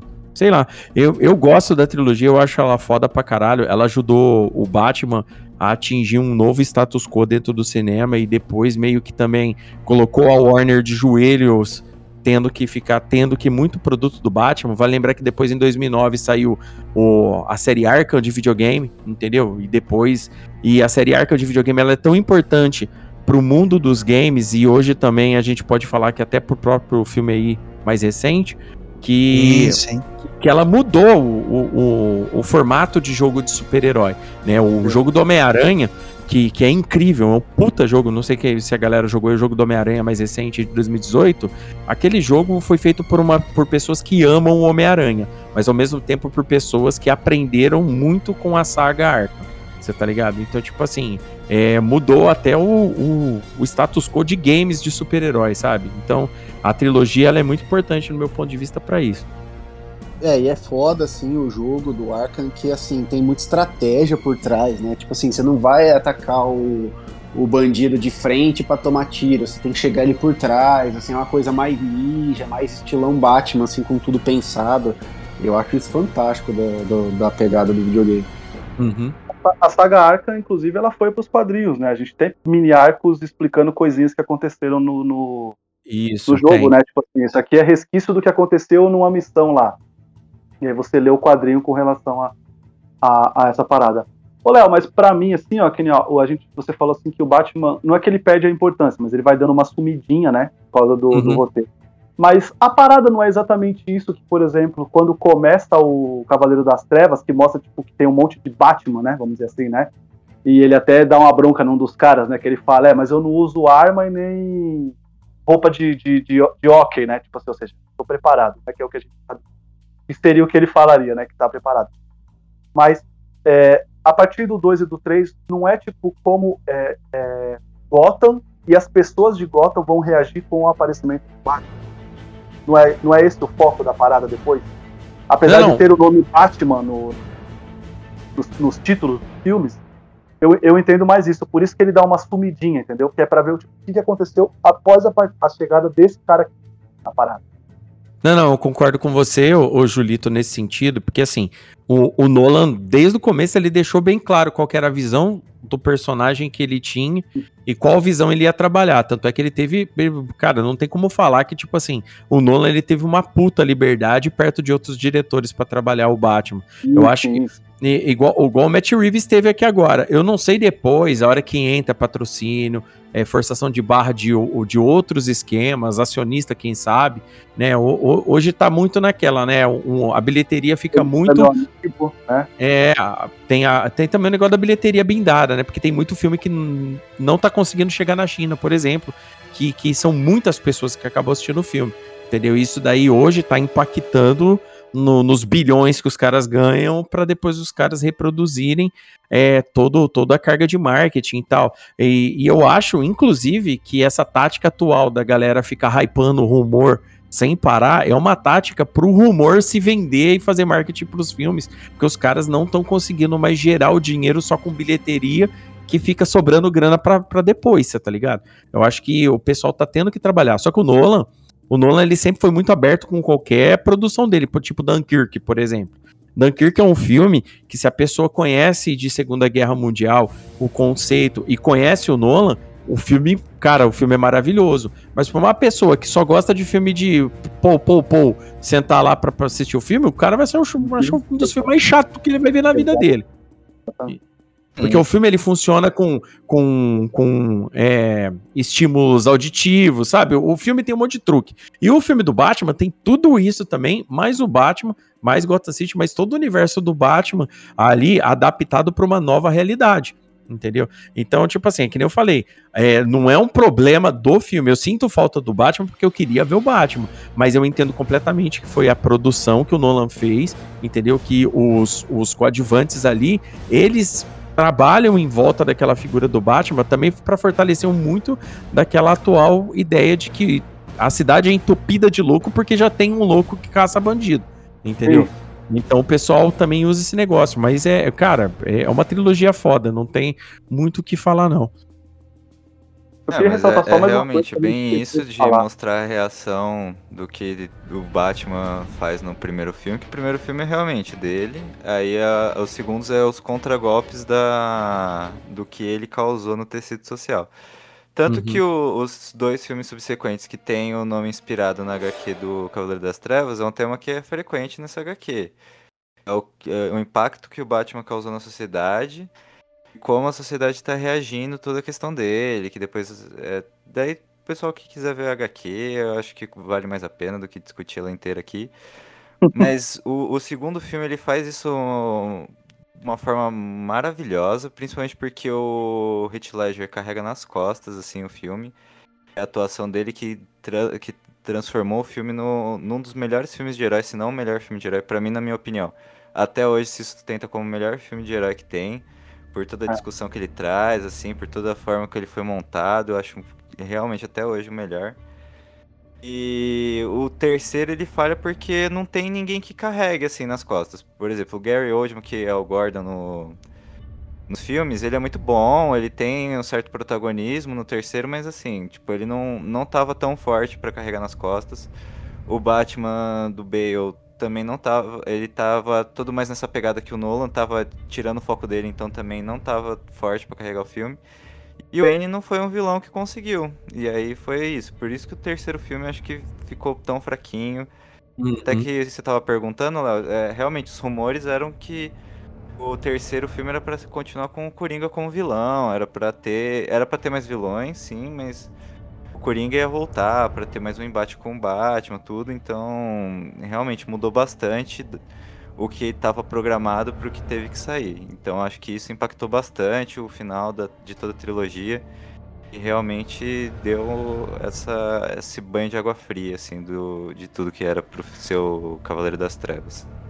Ele gosta né, de fazer esse gancho de um vilão pro outro. Ele faz isso do Harvey Dent até se tornar o Duas Caras, né? Do uhum. primeiro pro segundo, ele faz isso com o Espantalho. Então, realmente, talvez ele teria essa ideia pro, pro Coringa, né? Aí é, você então... tira um personagem que foi absurdamente foda, igual ele foi no, no filme do meio aí, que, putz, se o Spielberg fala que é o top 10 filmes da vida dele e tal, o Batman Cavaleiro das Trevas, quem sou eu pra falar que não, né? Também tô contigo. tô contigo, cara. Porra, pra mim, o melhor diretor de, to de todos falou que é, tá é. no top 10 dele é porque o filme é foda mesmo. Então. É, é, é, é, é muito massa. Disse tudo, né? Disse tudo. Se o Spielberg gostou, pô, não tem como. Ó, o, plano, o, plano do, o plano do Bane, que na verdade é da, da, da Talia, né, no caso, ele uhum. tem muito cara de plano do Coringa, né? E aí eles fizeram uma adaptação para dizer, e aí faz o gancho lá com, com o Begins, mas é, a gente sempre fala muito do Heath Ledger, e agora tipo, só citou agora, por exemplo, Duas Caras, mas a gente não pode esquecer que é um puta arco, né, o do Harvey Dent também. Sim, no Cavaleiro das Trevas, né? Tipo assim, eu gosto. É, complet, é, é, é, completinho. É porque assim, é porque a gente tem um Coringa épico que a gente não consegue enxergar o filme é, sem o Coringa. Não faz nem sentido a gente tirar uma coisa importante pro filme. Mas é, o embate de duas caras também é muito foda, assim, a forma como corrompe, assim, e que a gente sabe, por exemplo, a culpa que ele vai, que o Batman vai carregar é exatamente tá ali, porque se ele agisse um pouquinho com razão, ele tinha matado que o Coringa estava enganando ele. Mas ele estava hum. tão absorto no coração naquela hora que aí o plano do Coringa dá certo e acaba transformando o Harvey Dent no, no Duas Caras, né? Então, tipo assim, são essas pequenas coisinhas que o Nolan coloca no, no na parada que, que, eu, que eu acho bem, bem maneira, assim. Não, e, e, o, e o, o, Nolan foi, o Nolan foi muito feliz em ter pego essa faceta do Batman do Batman que é humano, que o Batman vai errar, que pode que ele pode ficar nervoso, esse tipo de coisa é legal. Tá, tá muito diferente. Para não sei se vocês estão lendo o quadrinho recente do Batman. O Batman mata quem o, o, o problema da, das coisas com duas páginas. Tá, tá chato ler Batman hoje em dia. É, é tá. Eu, eu, eu, dei uma, eu dei uma parada. Inclusive, você citou aí Cataclismo. Eu tô, eu tô, tô lendo Cataclismo. Eu consegui ah, completar né, aquela, aquela chaprosca da Igomos, tá ligado? Uhum. eu, eu consegui numa promoçãozinha marotinha, paguei assim, muito baratinho. E aí eu tô, eu tô lendo Cataclismo para poder ler A Terra de Ninguém, que eu nunca li. e aí você vê que é totalmente diferente do que, do que tá sendo feito hoje em dia mesmo. Mas isso aí é um problemão já, já, já de uns tempos, né? O, o, Renascimento começou assim, né, também, né? Matando muitas coisas rápido, né? A própria uhum. Liga da Justiça não fica toda hora toda hora a Liga da Justiça fica, tipo, com os dois bracinhos assim, né, na cintura e pare vilão, ó viu, vilão, estou aqui para detê-lo, né, então tá, tá, tá, tá, meio tá meio difícil acompanhar algumas coisas assim, porque como você falou, tá muito rápido. Você está acabando a... Os, gê... os gênios, infelizmente, estão indo embora, né, Léo? Infelizmente, uhum. um ano foda pros quadrinhos, né? Pois então, é. talvez seja isso, tá faltando um pouco de criatividade na parada. Mas, gente, é. eu, eu adoro como finaliza as coisas no Rise, sabe? O, o, o Bruce falando pro Gordon que é ele, quando ele dá, tipo, a deixa no Begins, né? Ele fala, né? Tipo, às vezes um herói é uma pessoa que coloca um casaco no, no menino e fala que tudo vai ficar bem. E aí ele mata na hora que, que ele é o, que é o Batman, é muito foda. O Alfred, né, quando fala, eu não vou mais participar disso, eu não vou aguentar te ver morto e tal, é, é, é muito maneiro, assim. E ele finalmente encontrando alguém para poder seguir, né? Que é a mulher gata, né? Pô, a Selena, eu acho. Eu acho maneiro o Rise. E estou apaixonado pelo Bane, né? Eu gosto muito da, do lance dele não ser o boss da parada, ele ser só o sub-boss, que nos videogames, às vezes, o sub-boss é mais difícil de derrotar do que o boss, né? Não pode uhum. esquecer disso. Muitas vezes. Então, muitas vezes. Então, então, então tem, tem um pouquinho de coesão, sim. E eu sempre vou defender, gente, eu não consigo. Eu não quero tretar com ninguém, eu só quero falar o que eu gosto, tá? Só pra deixar claro. Não, com certeza, pô. e, e, não tá errado. E tom e pra... durinho, né? Tom durinho. Oi, só para não deixar de citar também, bela trilha sonora de Hans Zimmer nessa trilogia Incrível. que arrepia. Não arrepia. deixar de ser citado. Realmente, realmente. E nada melhor, né, do que falar de Hans Zimmer pra gente já fazer o link que o Hans Zimmer continua na franquia, né, Batman. Aí continuou junto com o Zack Snyder e ele foi lá também fazer a música do Batman versus Superman. É, é a origem da justiça, né, aqui no Brasil. É, bom, o que temos para falar desse filme, né? Infelizmente, ele acaba tendo um clímax. No meu ponto de vista, é, ele tem um clímax que não é o que o pessoal esperava. E eu, e eu, e eu na minha cabeça, faço o paralelo do clímax com o Luke jogando sabre de luz para trás, que é o clímax que você menos espera. É o cara que, que, você, que você nunca imaginou que ia acontecer. Por exemplo, quando a Ray chega e entrega o sabre pro Luke, ele podia falar: Não, eu não quero essa merda, né? Ou tirar um sabre. Eu, ou tirar um sabre de luz vermelho, né? Ele poder lutar com a Ray, etc. Coisas assim que a gente espera de grandes sagas no cinema. Uhum. Quando o Batman encara o Superman ali na luta final, no clímax do filme, os dois já estão moídos. E daí ele pergunta: o nome da sua mãe é Marta? Daí você fala: puta que pariu. Olha só. Não vamos se matar aqui, pessoal. Vamos parar com tudo. Agora a gente tem um vilão ali pra gente uh, conseguir derrotar juntos, né? Então vamos juntar nossas forças, porque as nossas mães se chamam Marta e a gente precisa derrotar um outro vilão ali. É, o que, que vocês acham desse filme? Vocês acham que o maior erro do filme é a Marta, né? Ficou conhecida aí como pelos fãs, né? Como o clímax do Batman vs Superman. É, mas o que, que, vocês acham dessa, dessa coisa feita pelo Zack Snyder? Maior preguiça narrativa e de roteiro possível, cara. É isso. O, o, pro, o problema é falta de coesão. E é um filme, gente, que, por exemplo, o, a versão estendida eu, eu, eu, eu vejo. A versão estendida explica algumas coisas, não faz sentido, né? O filme lançado no cinema, e aí você ter uma versão estendida para explicar uma coisa ou outra, uhum. né? Pro, pro, pro BVS, tá? Eu tô falando. Tô falando de, de Snyder Cut, que aí é outra parada, envolve outras coisas, e a gente nem vai entrar nessa treta, eu acho. Não faz nem sentido. Mas o que eu gosto no, no BVS é, eu acho a fotografia foda, o visual foda, tá ligado? Só que ele tem uma falta de coesão no, no, no, no roteiro que eu entendo perfeitamente as pessoas que não gostam, que inclusive é, quer tretar, enfim. Eu, eu sou contra, sou contra ficar falando mal de coisa. É, eu sou contra ficar gastando 10 minutos com coisa que eu não gosto. Então, quanto mais falar no podcast durante uma hora sobre uma coisa que eu não gosto. Isso sou eu falando, como o Léo disse naquela hora, gente. Essa é a opinião do Léo, essa é a opinião do Julito, tá? Eu não, não gosto. Tanto é que lá no Sete Letras, por exemplo, quando a gente. Se o Gabriel não gosta um filme e eu não gostei, a gente não grava sobre ele, por exemplo, um rapidinho. E, e vice-versa, entende? A gente só vai falar de coisas que a gente gosta. O podcast é nosso, a gente faz assim.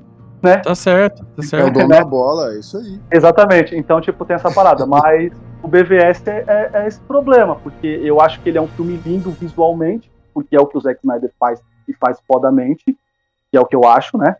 E mais falta de coesão no roteiro. E aí a gente tem um problema. E é foda porque a gente tem um elenco muito bom, cara.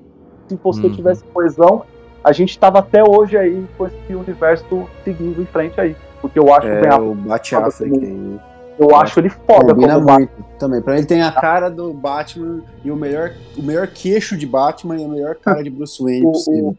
O, o Jeremy Irons como o Alfred é foda, tá ligado? Os diálogos é. foda, tá ligado? Só que é um cara, por exemplo, que não deu o Google para saber o que é o português branco. Aí é foda, né? É complicado. É? O cara é o maior eu... detetive do mundo, não deu o Google. Tipo, deixa eu ver o que é português branco. Esse ia matar que português branco é um navio.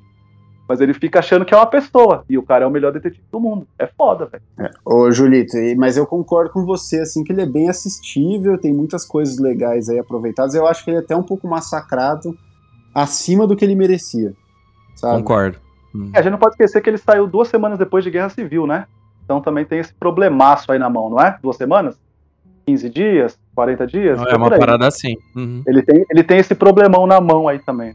Era pra ter saído no dia, lembra? Que era é, ter eu lembro, dia. Eu lembro, ia ser no daí mesmo é dia. diário, daí já criou aquela coisa, ah, Batman Superman, estão arregando pro Capitão e pro Homem de Ferro e etc. Mão na mão também. É. Mas fala aí, gente, eu falei pra caralho, desculpa aí, velho. Não, relaxa. É isso, Cara, eu acho o seguinte, o, o, quando, quando, quando teve a premissa desse filme, né? A gente tinha acabado de vir de Homem de Aço. Gente, na verdade, estava todo mundo esperando um, um, Homem de Aço 2 que nunca mais veio. E aí foi anunciado esse filme. E, e isso, claramente, para a galera que estava mais assim, não eu, né? Mas a galera que estava especializada já em geração de conteúdo, correndo atrás disso e tal, tava entendendo isso da Warner como uma correria. Né? Não, a gente precisa correr porque já tinha rolado um filme dos Vingadores e a Warner tá muito lenta, que isso, mas aquilo tal e tudo mais. Quando foi anunciado isso no cinema, para muitas pessoas, e inclusive pra galera mais recente, que tem uma visão é, injustice do, do, do Superman, pra galera fazer muito sentido. A galera comprou muito essa ideia, né? Eu não, porque eu sou fã velho do Superman. Eu, sinceramente, não, não sou muito fã. Eu não sou muito fã do que acontece em, em, Homem de Aço no filme. Não não com o fim do filme, porque o, a galera fica puto com o fim do filme, né? Do Superman matando o Zod, né? Mas para quem lê quadrinhos sabe que o Superman matou não só o Zod, como os, os amigos kryptonianos dele lá no mundo compacto, você tá ligado? Isso daí lá nos quadrinhos lá, no finzinho dos anos 80, isso aí já aconteceu uma vez. Então, tipo, o problema se for para matar, para salvar milhões, o Superman vai matar. Isso daí vocês podem ter certeza. Agora, o, o, detalhe é que ele mostra um Superman que não influencia, não coloca esperança. E quando isso a gente coloca ele com o Batman, que por si só ele é todo trevoso, aquela parada.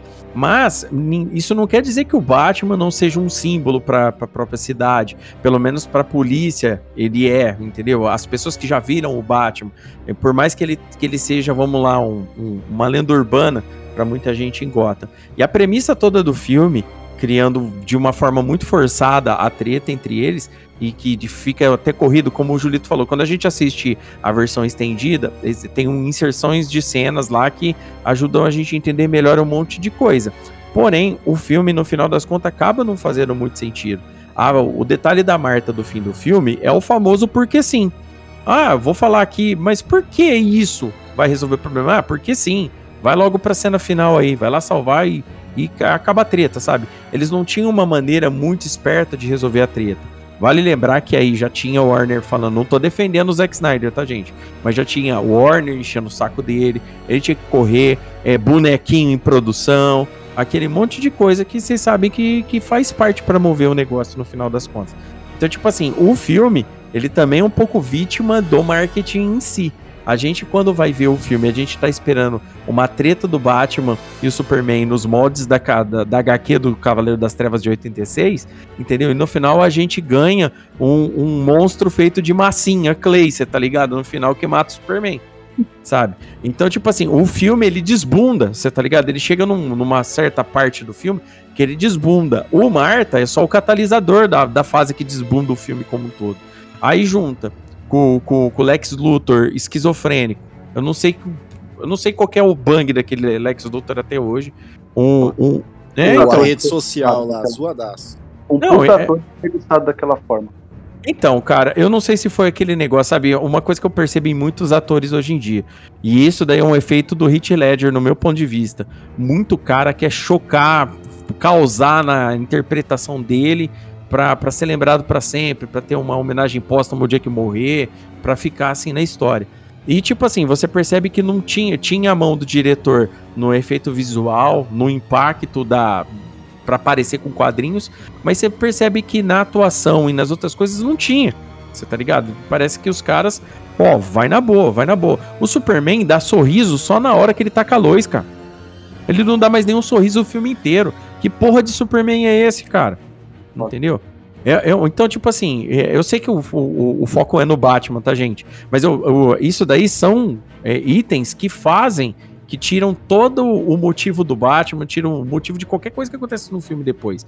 Agora, o Ben Affleck, pra mim, né, opinião do Leonardo, visualmente falando, é o Batman mais legal que eu já vi, entendeu? É o Batman mais legal, é o uniforme que eu achei mais foda, é, a, a cena de luta no armazém, ela sinceramente, é melhor que as cenas de luta desse filme mais recente do Batman, no meu ponto de vista, por ser uma, uma, uma cenas de luta, uma cena de luta mais coesa e mais bem coreografada, tá? Porém, esse, esse novo filme do Batman, na hora que a gente for falar dele, eu explico melhor. Mas é, esse novo filme do Batman tem um item que é muito importante. Você não enfrenta 10 caras de uma vez sem tomar porrada. Isso não existe, tá? E esse filme novo do Batman mostra isso. Então, tipo, ele já ganha ponto por ser um pouquinho mais real na hora da treta. E, o, e cara, outra, agora tem um detalhe muito importante, né? O, que, é, que é muito que é passivo de crítica. O Batman matar. Pô, o Batman mata, o Batman isso, o Batman aquilo. Ah, mas pode ler lá no Cavaleiro das Trevas ele mata. Não mata. Batman não mata. No, nem no Cavaleiro das Trevas ele não mata ninguém. Entendeu? É só ler lá o quadrinho, tá lá. O Zack Snyder só viu as figuras, ele não leu o que tava escrito dos negócios e tal. Entendeu?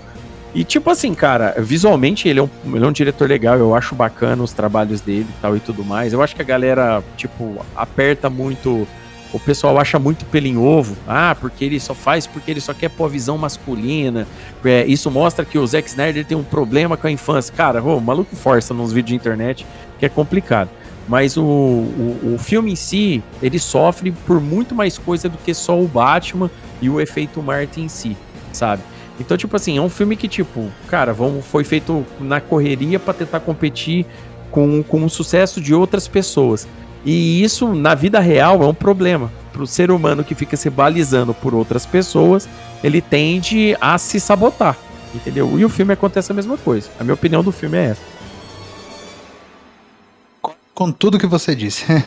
Vini, você quer falar alguma coisa, Vini? Você tá meio quietinho. Ah, não, é eu tava esperando eles falarem que estão bem contundentes, assim, mas é, realmente, o filme, ele sofre muito de, de tudo que eles falaram da questão da pressa, principalmente da, da Warner em estabelecer seu uhum. universo. Porque ele é um filme que ele tem que, todos milhões de elementos e não consegue apresentar nenhum direito. É um filme que tem, uhum. tem super-heróis, você não entende direito o arco de quase nenhum deles Batman, que é o nosso foco, assim, tipo, ele odeia o super-homem porque ele viu destruindo a cidade, mas ao mesmo tempo ele não é. ele não chega e vê as outras coisas que o super-homem faz, que salvando um monte de gente e tal. Não tenta fazer um racional. Ele também querer se vender como um Batman vs Superman, pegando o hype do, da HQ do, do Cavaleiro das Trevas. É, é complicado, porque embora tenham paralelos legais das cenas de luta que tem da, do Batman vs Superman com a da HQ, ainda assim a da HQ é muito marcante, assim, é um negócio que todo mundo que leu, que viu, sabe o quão bom foi, e daí se pegar essa comparação você fica muito brochado terminando o filme. Uhum. E aí o Marta, assim, é, é só o último prego no caixão. O filme ele é problemático em vários aspectos. Isso, o fato de precisar concordo. da versão uhum. estendida para você entender um pouco mais do filme, se só já mostra que teve muito problema com os cortes na hora da edição. Mesmo assim, ainda não fazer totalmente sentido na versão estendida é outro grandíssimo problema. Então é, é um filme que ele sofre de todos os lados. Eles quiseram muito, não, não souberam falar não. Não sei se foi tipo totalmente a produção ou se o diretor também teve em parte aquilo de querer abraçar o mundo e não conseguir. Então é um filme que ele quer olhar para todos os lados e no final não olha para nenhum. Concordo, concordo e assino embaixo. Bom, é isso. Não vamos, não vamos nos alongar mais ainda em Batman vs Superman, que já é um assunto passado até pela própria, própria Warner, né? Já largou mão aí do Zack Snyder, já largou mão aí do, do Ben Affleck, que vai voltar aí pela última vez no filme do Flash. O Henry Cavill a gente não sabe o que vai acontecer com o Superman dele. É... O Lex Luthor também. Esquece, não, não vamos Bravo. ter. Não, não, vamos ter mais nada desse filme, provavelmente, na TV, além da Gal Gadot, né? A Gal Gadot maravilhosa, né? Está nesse filme também, é, como a nossa querida Mulher Maravilha, então ela vai ainda ter várias, várias vezes aí como Mulher Maravilha no cinema, mas o resto, vamos esquecer, vamos esquecer. E em 2022, né? É, mais precisamente seis anos depois do último filme que tinha Batman no título, que o Batman depois apareceu ainda no Liga da Justiça, né? Apareceu também no filme do, do Esquadrão Suicida, né? Tem uma cena com o Batman lá também. É, mas temos aí em 2022 o lançamento de Batman. É meio que um novo começo aí pro Batman. O Warner vendo que fazer a fórmula Marvel da, da não funciona para todo mundo, né? E, e funciona. E, e, cada vez os estúdios estão vendo que só funciona com a Marvel, a fórmula Marvel. É, hum. é, nenhuma franquia que tentou fazer a Fórmula Marvel conseguiu, então deixa que Quem a Marvel diria, faz. Né? Deixa que a Marvel faz, porque só ela sabe fazer. E, e não é, infelizmente, é felizmente, ainda bem. Porque agora a gente vai ter vários, várias spots, vão, vai, vão, vão, ser, vão ser possíveis contar várias histórias do Batman de vários pontos de vista diferentes. É, e isso que é o bom, e isso que acredito que engrandece o personagem. Batman então foi lançado agora em 2022, como eu já disse logo no começo do cast, aqui no Brasil no dia 3 de março de 2022.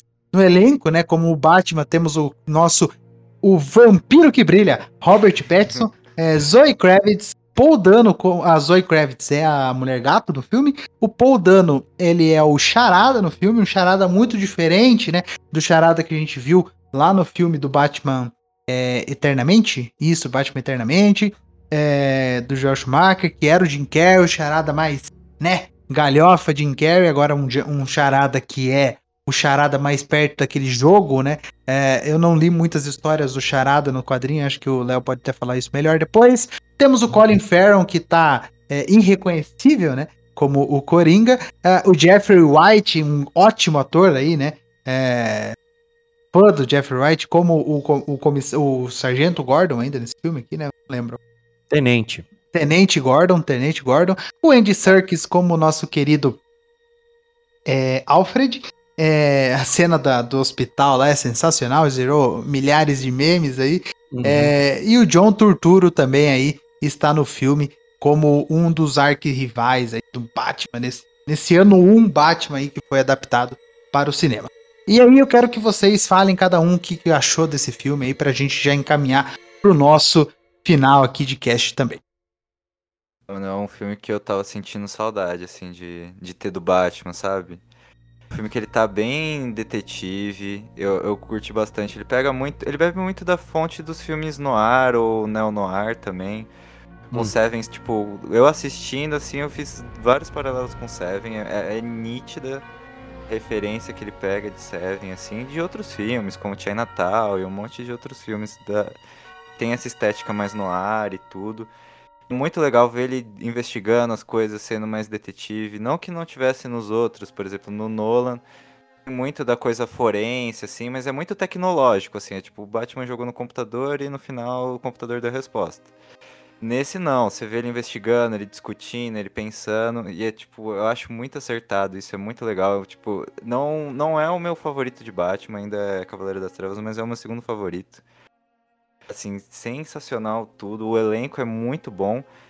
E é maravilhoso que você é jogado nesse universo, e ele é um universo que, embora seja o primeiro filme, você sente que o universo já existia, que você já conhece tudo lá que é um universo que ele não tá querendo te apresentar nada de novo, assim. Ele tá assumindo que você sabe a história do Batman, principalmente porque, desde que, como a gente tá falando desde o começo do cast, Batmania, ela existe desde que o Batman apareceu a primeira vez nos quadrinhos, e até hoje não parou. Então todo mundo tem um background, e você chega nesse universo, é um universo que ele já é vivo, tá respirando, e você só tá observando agora um pedaço dele.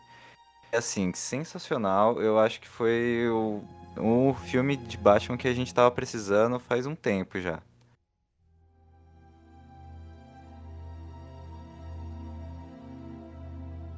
Olha aí, eu tô com o Vini nessa que ele fala de Seven, né? Até o Julito comentou lá no começo sobre o Fincher ser cogitado ali para aquela época do do Nolan, tá aí é talvez a prova que daria certo, hein? Essa pegada meio Seven aí seria algo fantástico. Ele que é um diretor foda aí também. É, o elenco muito acertado realmente. O, o pinguim do Colin Farrell para mim ficou fantástico, fantástico. Eu, eu, até acho legal do Danny DeVito lá no passado, tirando aquelas galhofas toda, mas esse do do Colin Farrell ficou muito bom. O tom cômico dele lá do zoando até que os caras não sabem falar espanhol. Puta, muito, muito bom mesmo. Uhum. Ele ainda começando ali na máfia, sabe? Achei, achei bem legal, bem legal mesmo. E pô, todo mundo ali, o próprio o Alfred, a Mulher Gata, tudo muito bem escolhido, o, o Gordon. E o Robert Pattinson, acho que ele se entregou muito realmente. Ele que já provou várias vezes depois do, do, do Vampiro que Brilha que ele é um bom ator. Acho que assim entregou muita coisa que a gente queria ver, sabe? É, é aquela coisa mais detetive, é o que você comentou, não é que ele jogou no computador e deu a resposta, ele tá ali junto com o Alfred desvendando uma coisa mais devagar. Aquela parada dele colocar a lentezinha, ele tá andando mó devagar na cena do crime, assim, você fala, puta, que lentidão, parece um robozão e tal. E aí depois é para ele, porque ele tá filmando tudo, né? E aí ele coloca lá, então assim, adaptou bem uma tecnologia que não tinha em outros filmes, para ele poder revisar cenas de crime, né? Porque ele tá lá meio que toda a cena de crime meio como consultor da polícia ali, né? Meio que ajudando. Então, achei, achei bem legal. Vi muita gente reclamando, ah, ele falhou no momento X e Y. Putz, assim, até entendo, né? O Batman treinou 15 anos lá para ser o cara que já pensa em tudo, tudo mais, mas ele tá no segundo ano dele, né? Então o filme fala umas duas vezes sobre isso. É natural que ele algumas coisas ele vai falhar, ele vai precisa de mais tempo de campo, vamos dizer assim, né? É, então, acho que ele está se formando, ele utiliza muitos pontos legais ali de detetive, talvez fale em outras, poderia usar mais equipamentos, tipo do cinto, uma fumaça, alguma coisa assim que a gente gosta de ver, né? Que tem a essência de Batman. Mas é muito legal, assim, no acumulado de tudo, é um filmaço. Também tô com você aí, Vini. É, é, para mim perde pro, pro Batman Cavaleiro das Trevas, mas é um filmaço também, tá ali no meu, no meu top 3 e eu curti bastante. E que baita Batmóvel, assim, apesar dele não ter as armas, não ser tão icônico quanto o do Tim Burton, né, que, que meio que resetou tudo, né, e, e criou uma imagem muito característica, mas a hora que ele faz aquele barulho absurdo do motor dele, assim, também é algo que arrepia, bem legal. Realmente, o, o Batmóvel, assim, você tá no cinema, você escuta dar um cagaço, você vê o bicho rugindo, velho. É muito realmente, realmente. Não, a cena, a cena em si é muito foda, né, cara? Parece um bando de alma gritando em agonia, né? Aquele motor, né, velho? Sim, e a, a cena do charada, do charada não, do, do, do pinguim que tá até no próprio trailer, né? E daí a gente vê a cena completa no cinema. Puta que pariu. É foda. A perseguição, né? É muito A boa. perseguição. É muito foda, é muito foda. É... Bom, e... eu. Ah, pode, desculpa, pode continuar. Não, não, eu só ia falar que é nesse momento que a gente vê a potência e quão importante o Batmóvel é, né? Ah, pro Batman. E... Oh. É um, como se fosse um sidekick do Batman ali, né? Oh, o Batmóvel, hoje na cultura pop, ele é uma entidade, cara. Sim. Não tem. É, é, o tipo, é, ele é o veículo é, dos veículos aí da, da, cultura pop, ele é top 10 com certeza. Do lado do DeLorean, da Millennium Falcon, entendeu? Exatamente. Se a gente for, se a gente for colocar é, 10 veículos.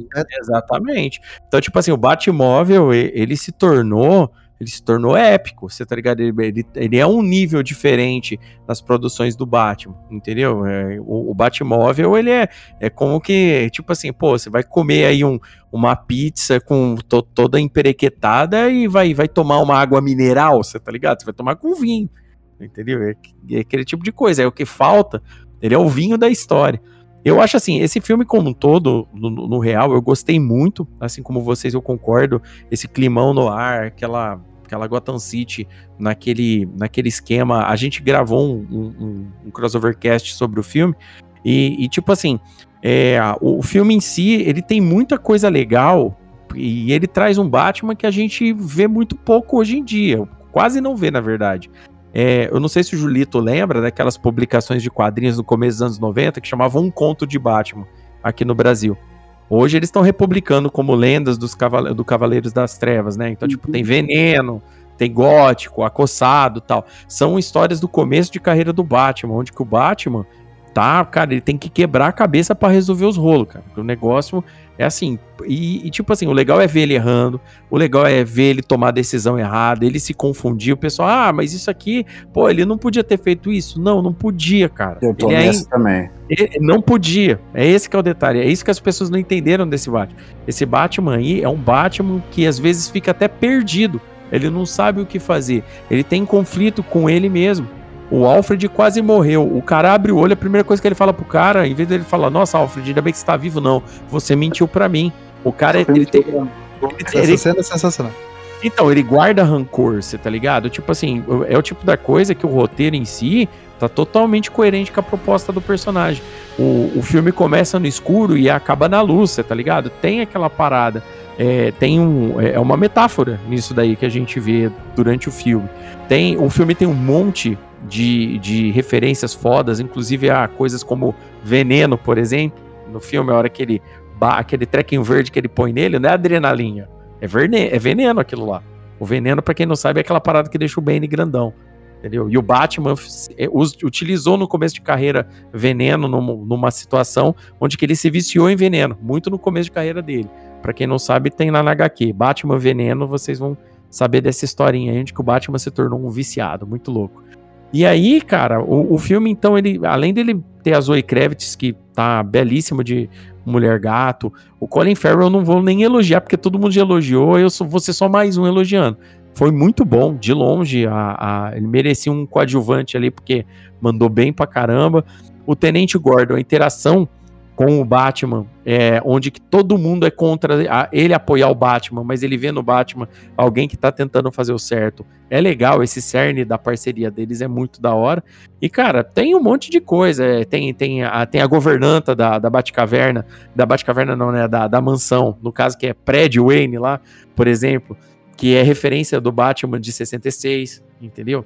A, o telefone vermelho, aquelas paradas, tudo referência, sabe? Então o filme ele entrega muita coisa para quem é fã de Batman de todas as idades, né? E o filme, ele é um filme que mostra um Batman início de carreira boiando. No começo do filme ele fala que até então ele só pegou trombadinha e a partir do momento que ele começa a entender o que, que é a cidade. Aí tem aquelas perguntas que ainda vão ser respondidas. Por que, que o Coringa já tá preso? Por que, que, o Coringa conhece do Batman? Isso, a cena cortada mostra um diálogo do Batman com o Coringa, ou de uma forma como ele. Tipo assim, o Batman prendeu ele, mas como? Em que, em que condição? Foi sem querer? Foi por querer? É, como que as coisas vão acontecer. Então, tipo assim, o Matt Reeves trabalhou algo que ele prometeu. Ó, vou trabalhar um Batman com conflito interno, vai ser uma história de detetive, é, vai ter o Pinguim, vai ter, vai ter Falcone, ele não enganou nada, ele entregou o que ele falou lá pra galera. Se alguém esperava mais do que aquilo, esperou por conta, tá ligado? Mas eu gostei muito, achei um filme legal, tô esperando um dois aí, ver o que, que vai trazer de volta. Eu só não quero punhetação no Coringa. Eu gostaria muito de um outro vilão primeiro. Concordo. Saiu, saiu, não, já, já até pra gente pensar num futuro aí, saiu um pôster do, do Batman, continuação aí, com com a, com a máscara do Batman caindo assim, e, e, congelada. Nossa, achei foda, foda. É, porque. tá com esses planos aí de usar o. É, o Senhor Frio, né? Eu vi que tem uma, uma, uma, pode, uma coisa. Pode né? vir. Pode, pode vir. vir. pô. E eu acho que tá, é uma boa hora de usar o Senhor Frio. Não é uma Exato. boa hora de usar o Coringa. Não é uma boa hora mais de revisitar. Coringa teve um monte, né? Pô, já, é, Mr. Coringa já faz pouco, uma mano, era venenosa. Um nova, mais, né? sim era venenosa, realmente. É... Pô, e, e o Coringa tá no filme, né? E tem o Coringa no filme já. Ele é, tá lá, tem né? os, os carinha da gangue lá, né? Tudo com a cara pintada. Inclusive, o Matt Reeves manda muito bem para mostrar que o novato é aquele que só tem meia cara pintada. Tipo, ele não é. diz em nenhum momento, mas a imagem deixa clara. Tipo, é, é muito legal é, é, é, uns detalhes. O Léo falou, né? A referência estão todos lá, porque é aquilo. É, é, é, a, é a célebre frase quando alguém fala, é uma ode. Realmente, é uma ode, é o Batman tá tudo ali. É, mas o que eu mais gosto, assim, todo mundo que me perguntou sobre The Batman, a primeira coisa que eu falei para assim, ó, vou falar a real para você. Você não está indo ver um filme de ação.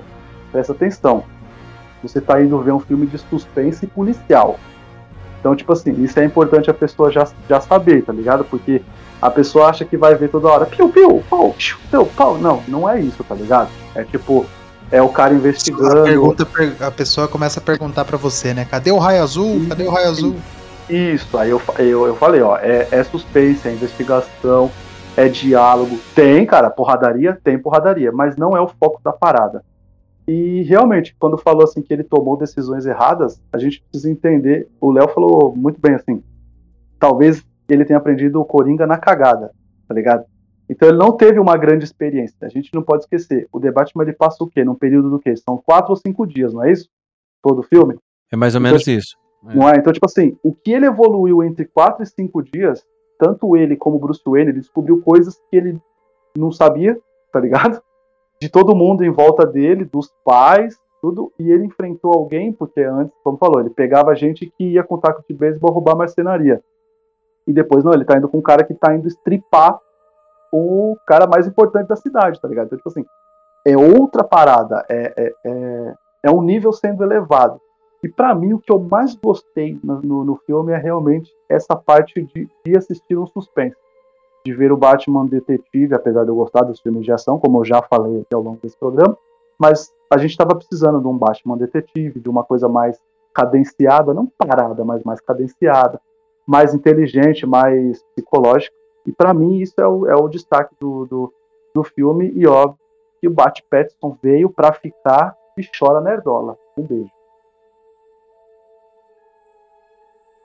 Exatamente, chora nerdola. É, para você aí que chorou quando Robert Pattinson foi escalado como Batman, é, acredito que depois desse filme, é, o Nerdola aí não, nunca mais irá lembrar que ele fez.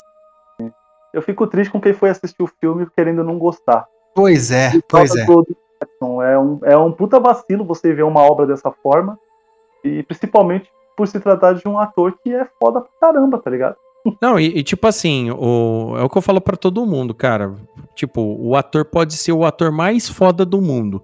Se o roteiro for bosta, o filme é bosta. Você tá ligado? Exatamente. Não adianta. E, tipo assim, cara, eu, eu, não sei se a galera leu Crepúsculo, acompanhou tal e tudo mais. Eu, eu fui assistir todos os filmes com a minha esposa um, no cinema.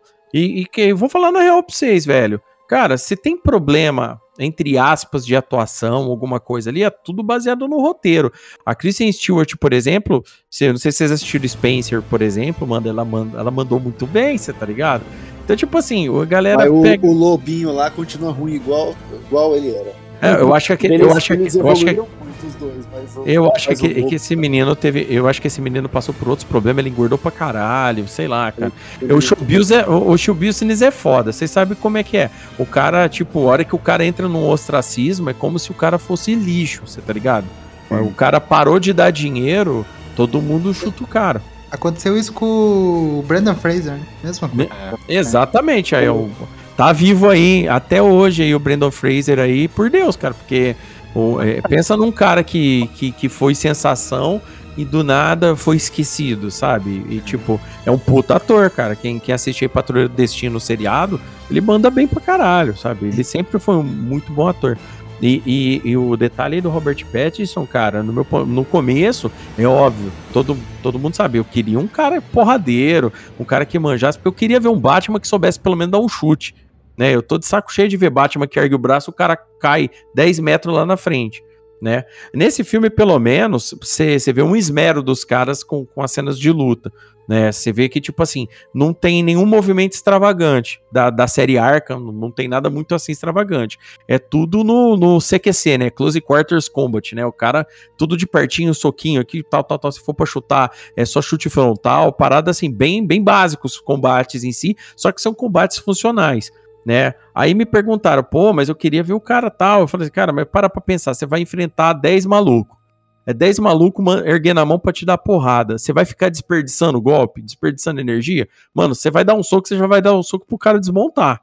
E é isso que acontece no filme. Então o filme, até pra parte de combate, o filme ele foi um pouquinho mais realista, você tá ligado? O filme ele tentou levar um pouco mais do, do do daquela parada, ó, briga em gangue com um monte de gente, funciona assim.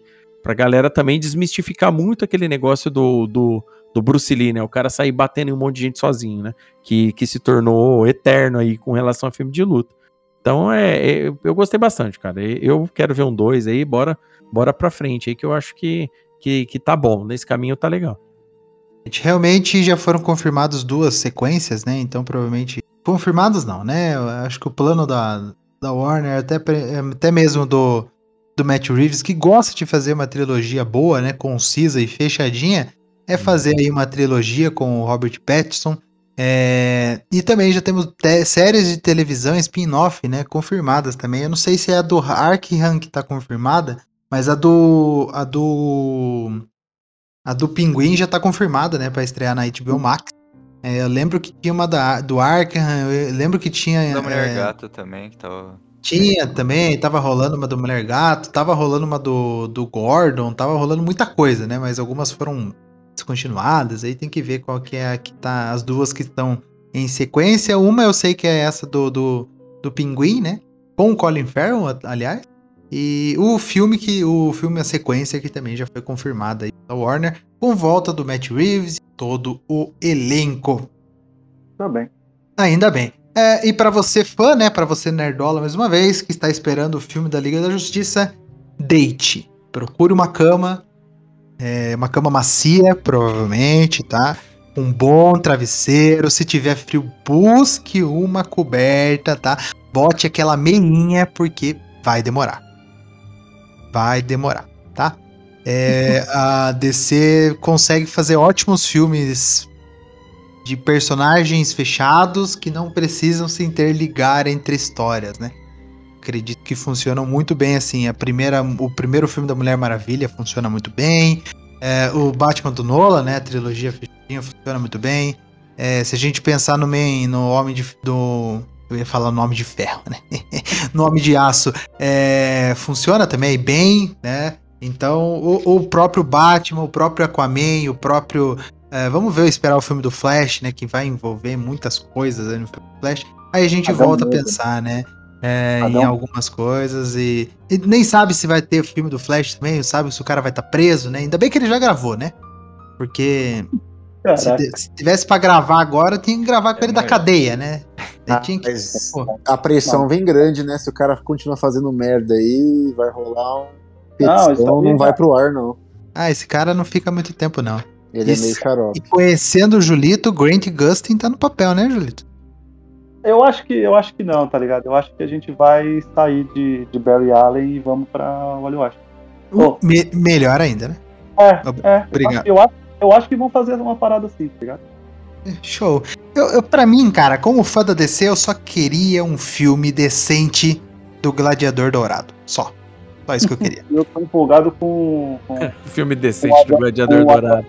É, é foda, sonhador, né?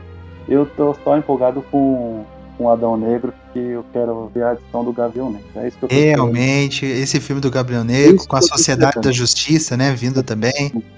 Eu, é, tem, tem cara, tem cheiro, né, tem cheiro de filme bom.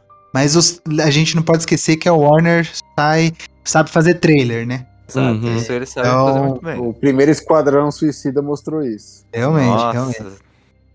Lindo, então vamos com calma. Vamos com calma, vamos torcer para que, que dê Segura tudo certo. empolga. É, Ô Gui, e você comentou um negócio aí, cara, que nos deixa tranquilo assim, ah, vai demorar para ter um novo filme de equipe, mas é, pra, tem dois personagens que funcionam muito bem no seu universo fechadinho, é o Batman e o Homem-Aranha, sabe?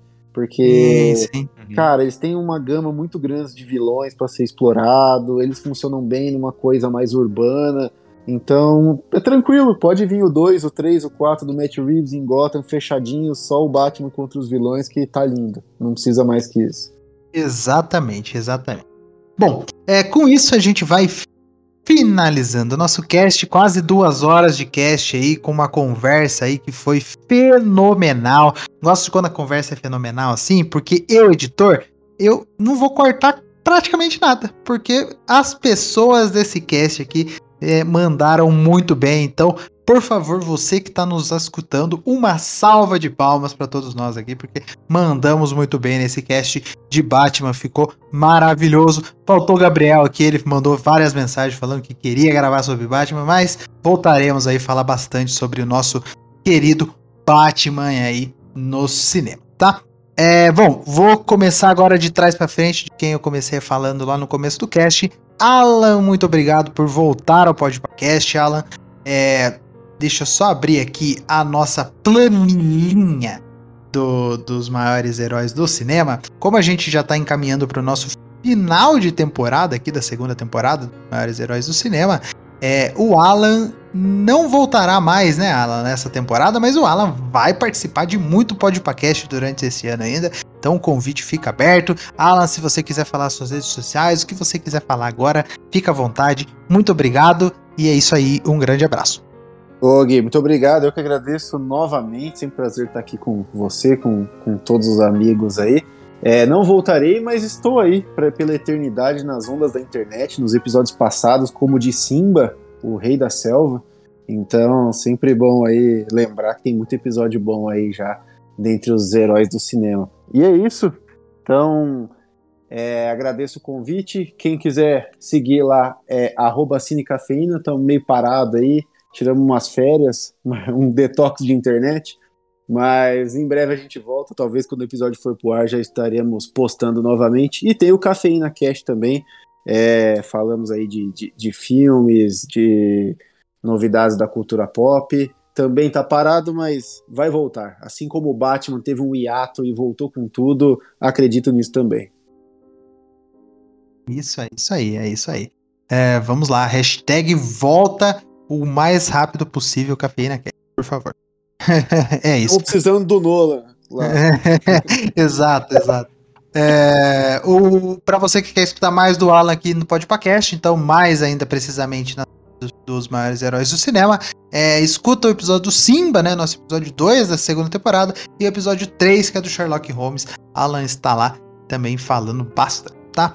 Outro que também estava no Sherlock Holmes e está finalizando sua participação aqui na segunda temporada dos maiores heróis do cinema é ele, Vini, também estava lá no Sherlock Holmes e veio aqui falar também bastante sobre o nosso querido Batman hoje. Obrigado, Vini. É, espaço para você. O Vini, o Vini, eu já gravo com o Vini faz anos, né? Então o Vini voltará aí com toda certeza também ao Podpacast. Obrigado, Vini. Pô, eu que agradeço o convite, sempre bom poder gravar aqui no Podpah. Muito obrigado por ter me chamado para gravar sobre os dois detetives, tanto do Sherlock quanto do Batman, e eu espero poder gravar muito mais vezes.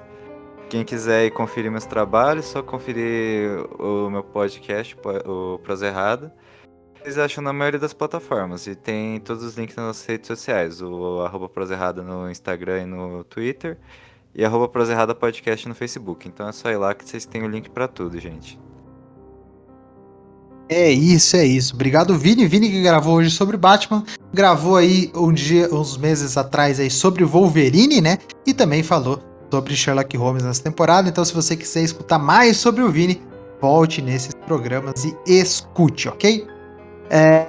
Julito, Julito que tá fazendo a maratona podcast, como eu já venho falando alguns casts, né? O Julito já participou aí é, seguidamente é, da Clarice, né? Da Clarice Starling falou sobre Power Rangers, veio hoje para falar sobre o Batman e vai vir no próximo programa para falar sobre o Maximus. Então, Julito, deixa aí as suas redes sociais se você quiser. Fale dos Sete Letras. Um muito obrigado, Julito. Voltará semana que vem aqui no Paquete. Beleza. Bom, só agradecer aí, bancada linda, herói mais lindo ainda, diretores lindos também, então deu tudo certo. É, cara, quem quiser me acompanhar aí, Twitter e Instagram é arroba Gomes. Eu estou num período de tentar fazer um detox das redes sociais, então, tipo, eu não estou batendo tanto papo como antes, tal, postando tantas coisas, mas quem quiser acompanhar um pouquinho lá, é só lá, é arroba Gomes. Quem quiser me escutar aí na, na, na Podosfera, eu tô lá no Sete Letras com meu amigo Gabriel. Acredito que todo mundo da bancada já deu uma participa já deu uma aparecida lá, e quem não foi, está convidado, já fica já aí a, o aviso, né? que é o Sete Letras Podcast. A gente é um podcast co-irmão aqui do, do, do Podpah. A gente fala também de muito filme, série. Vamos tentar colocar mais uns quadrinhos lá também, uns livros. Então é só acompanhar aí, que é Sete Letras Podcast. É, eu tô com um projeto maluco aí com, com o Guilherme e com o Gabriel, que é um perfil do Instagram chamado arroba Desafio de Filmes, que é um desafio que a gente é, se obrigou a assistir 150 filmes inéditos esse, esse, esse ano. Parece pouco, Mas acredite, é muito filme. Se a gente parar para pensar, e, por exemplo, o ano passado acho que eu vi cerca de uns 70 filmes só. Só esse, só esse ano aqui eu já vi 80, estou liderando, então quero mandar um beijo aí pro Gabriel e pro Guilherme. Aí vocês sigam lá, que é o arroba Desafio de Filmes. Tem uma leve sinopse e também o que a gente achou lá de alguns dos filmes que a gente está assistindo. E é isso aí. Valeu, falou. Valeu, Julito. Julito, então volta semana que vem com mais uma participação aqui no Pod Paquete, tá bom? É, bom, e ele, Léo, Léo Palmieri também está terminando a sua participação. Léo aí que acabou pegando só Wolverine e Batman para vir falar aqui nas maiores heróis do cinema, mas com certeza ele vai voltar aqui no podcast para falar sobre muita coisa. Aliás, já deixo o convite pronto, né? Porque a gente vai fazer a escolha aí dos maiores brucutus do cinema. Então eu sei como o Léo é fã, né, desse gênero e, e o cara conhece muito o brucutu, eu vou precisar de uma lista aí pra gente falar bastante e falar bem, né? Escolher uhum. um bom filme pra, pra gente escolher como o maior filme brucutu aí do cinema. É, mas obrigado, Léo. Fica aí espaço para você e é isso. É, pra galera que curtiu aí, que não se cansou da minha voz, eu, eu sou do site crossovernerd.com. Lá a gente tem o Crossovercast, que é o crossover de ideias da internet, onde que a gente fala de tudo acerca da cultura nerd pop, animes, games, é, galhofada dos anos 90 e 80 na TV brasileira, novela, a gente fala de tudo. Lá, lá tem tudo. Lá é faixa de Gaza, tem de tudo. E eu também tenho um podcast que é focado só em quadrinhos, que é o Gibi Nosso de Cada Dia que é só de quadrinhos. É, uma vez por semana, vai eu e um convidado, a gente pega alguma obra para a gente comentar. Então, a galera aí pode conhecer tanto o Crossovercast quanto o Gibinós de cada dia. E trocentas participações por aí na internet, aqui no Podpah, no Sete Letras, aí com a galera que a gente fez amizade aí durante os anos aí na podosfera. Então, obrigado. Eu que agradeço e para você que está chegando no final desse cast, Daqui 15 dias a gente vai falar sobre Maximus, né? Nosso querido é, Russell Crowe aí. Vamos falar, trazer bastante. Vamos discutir também Max, é, o, o Gladiador 2, né? Que já foi confirmado aí pelo Russell Crowe também. É, Julito estará comigo aí, em companhia de muitas outras pessoas também, para a gente comparar e gravar e falar bastante sobre esse ótimo filme lançado nos anos 2000. É, para você que quer seguir o Podpacast, só procurar por arroba Podpacast nas redes sociais. E claro que vai ter muito podcast para você ainda esse ano. Começando com semana que vem, é, a gente vai falar um, vai ter um papo sobre locadoras e na outra semana a gente vai fazer uma homenagem pro Bruce Willis, tá? Então, para você que é fã do Bruce Willis, espero você também escutando esse, tá bom? Um grande abraço, a gente vai ficando por aqui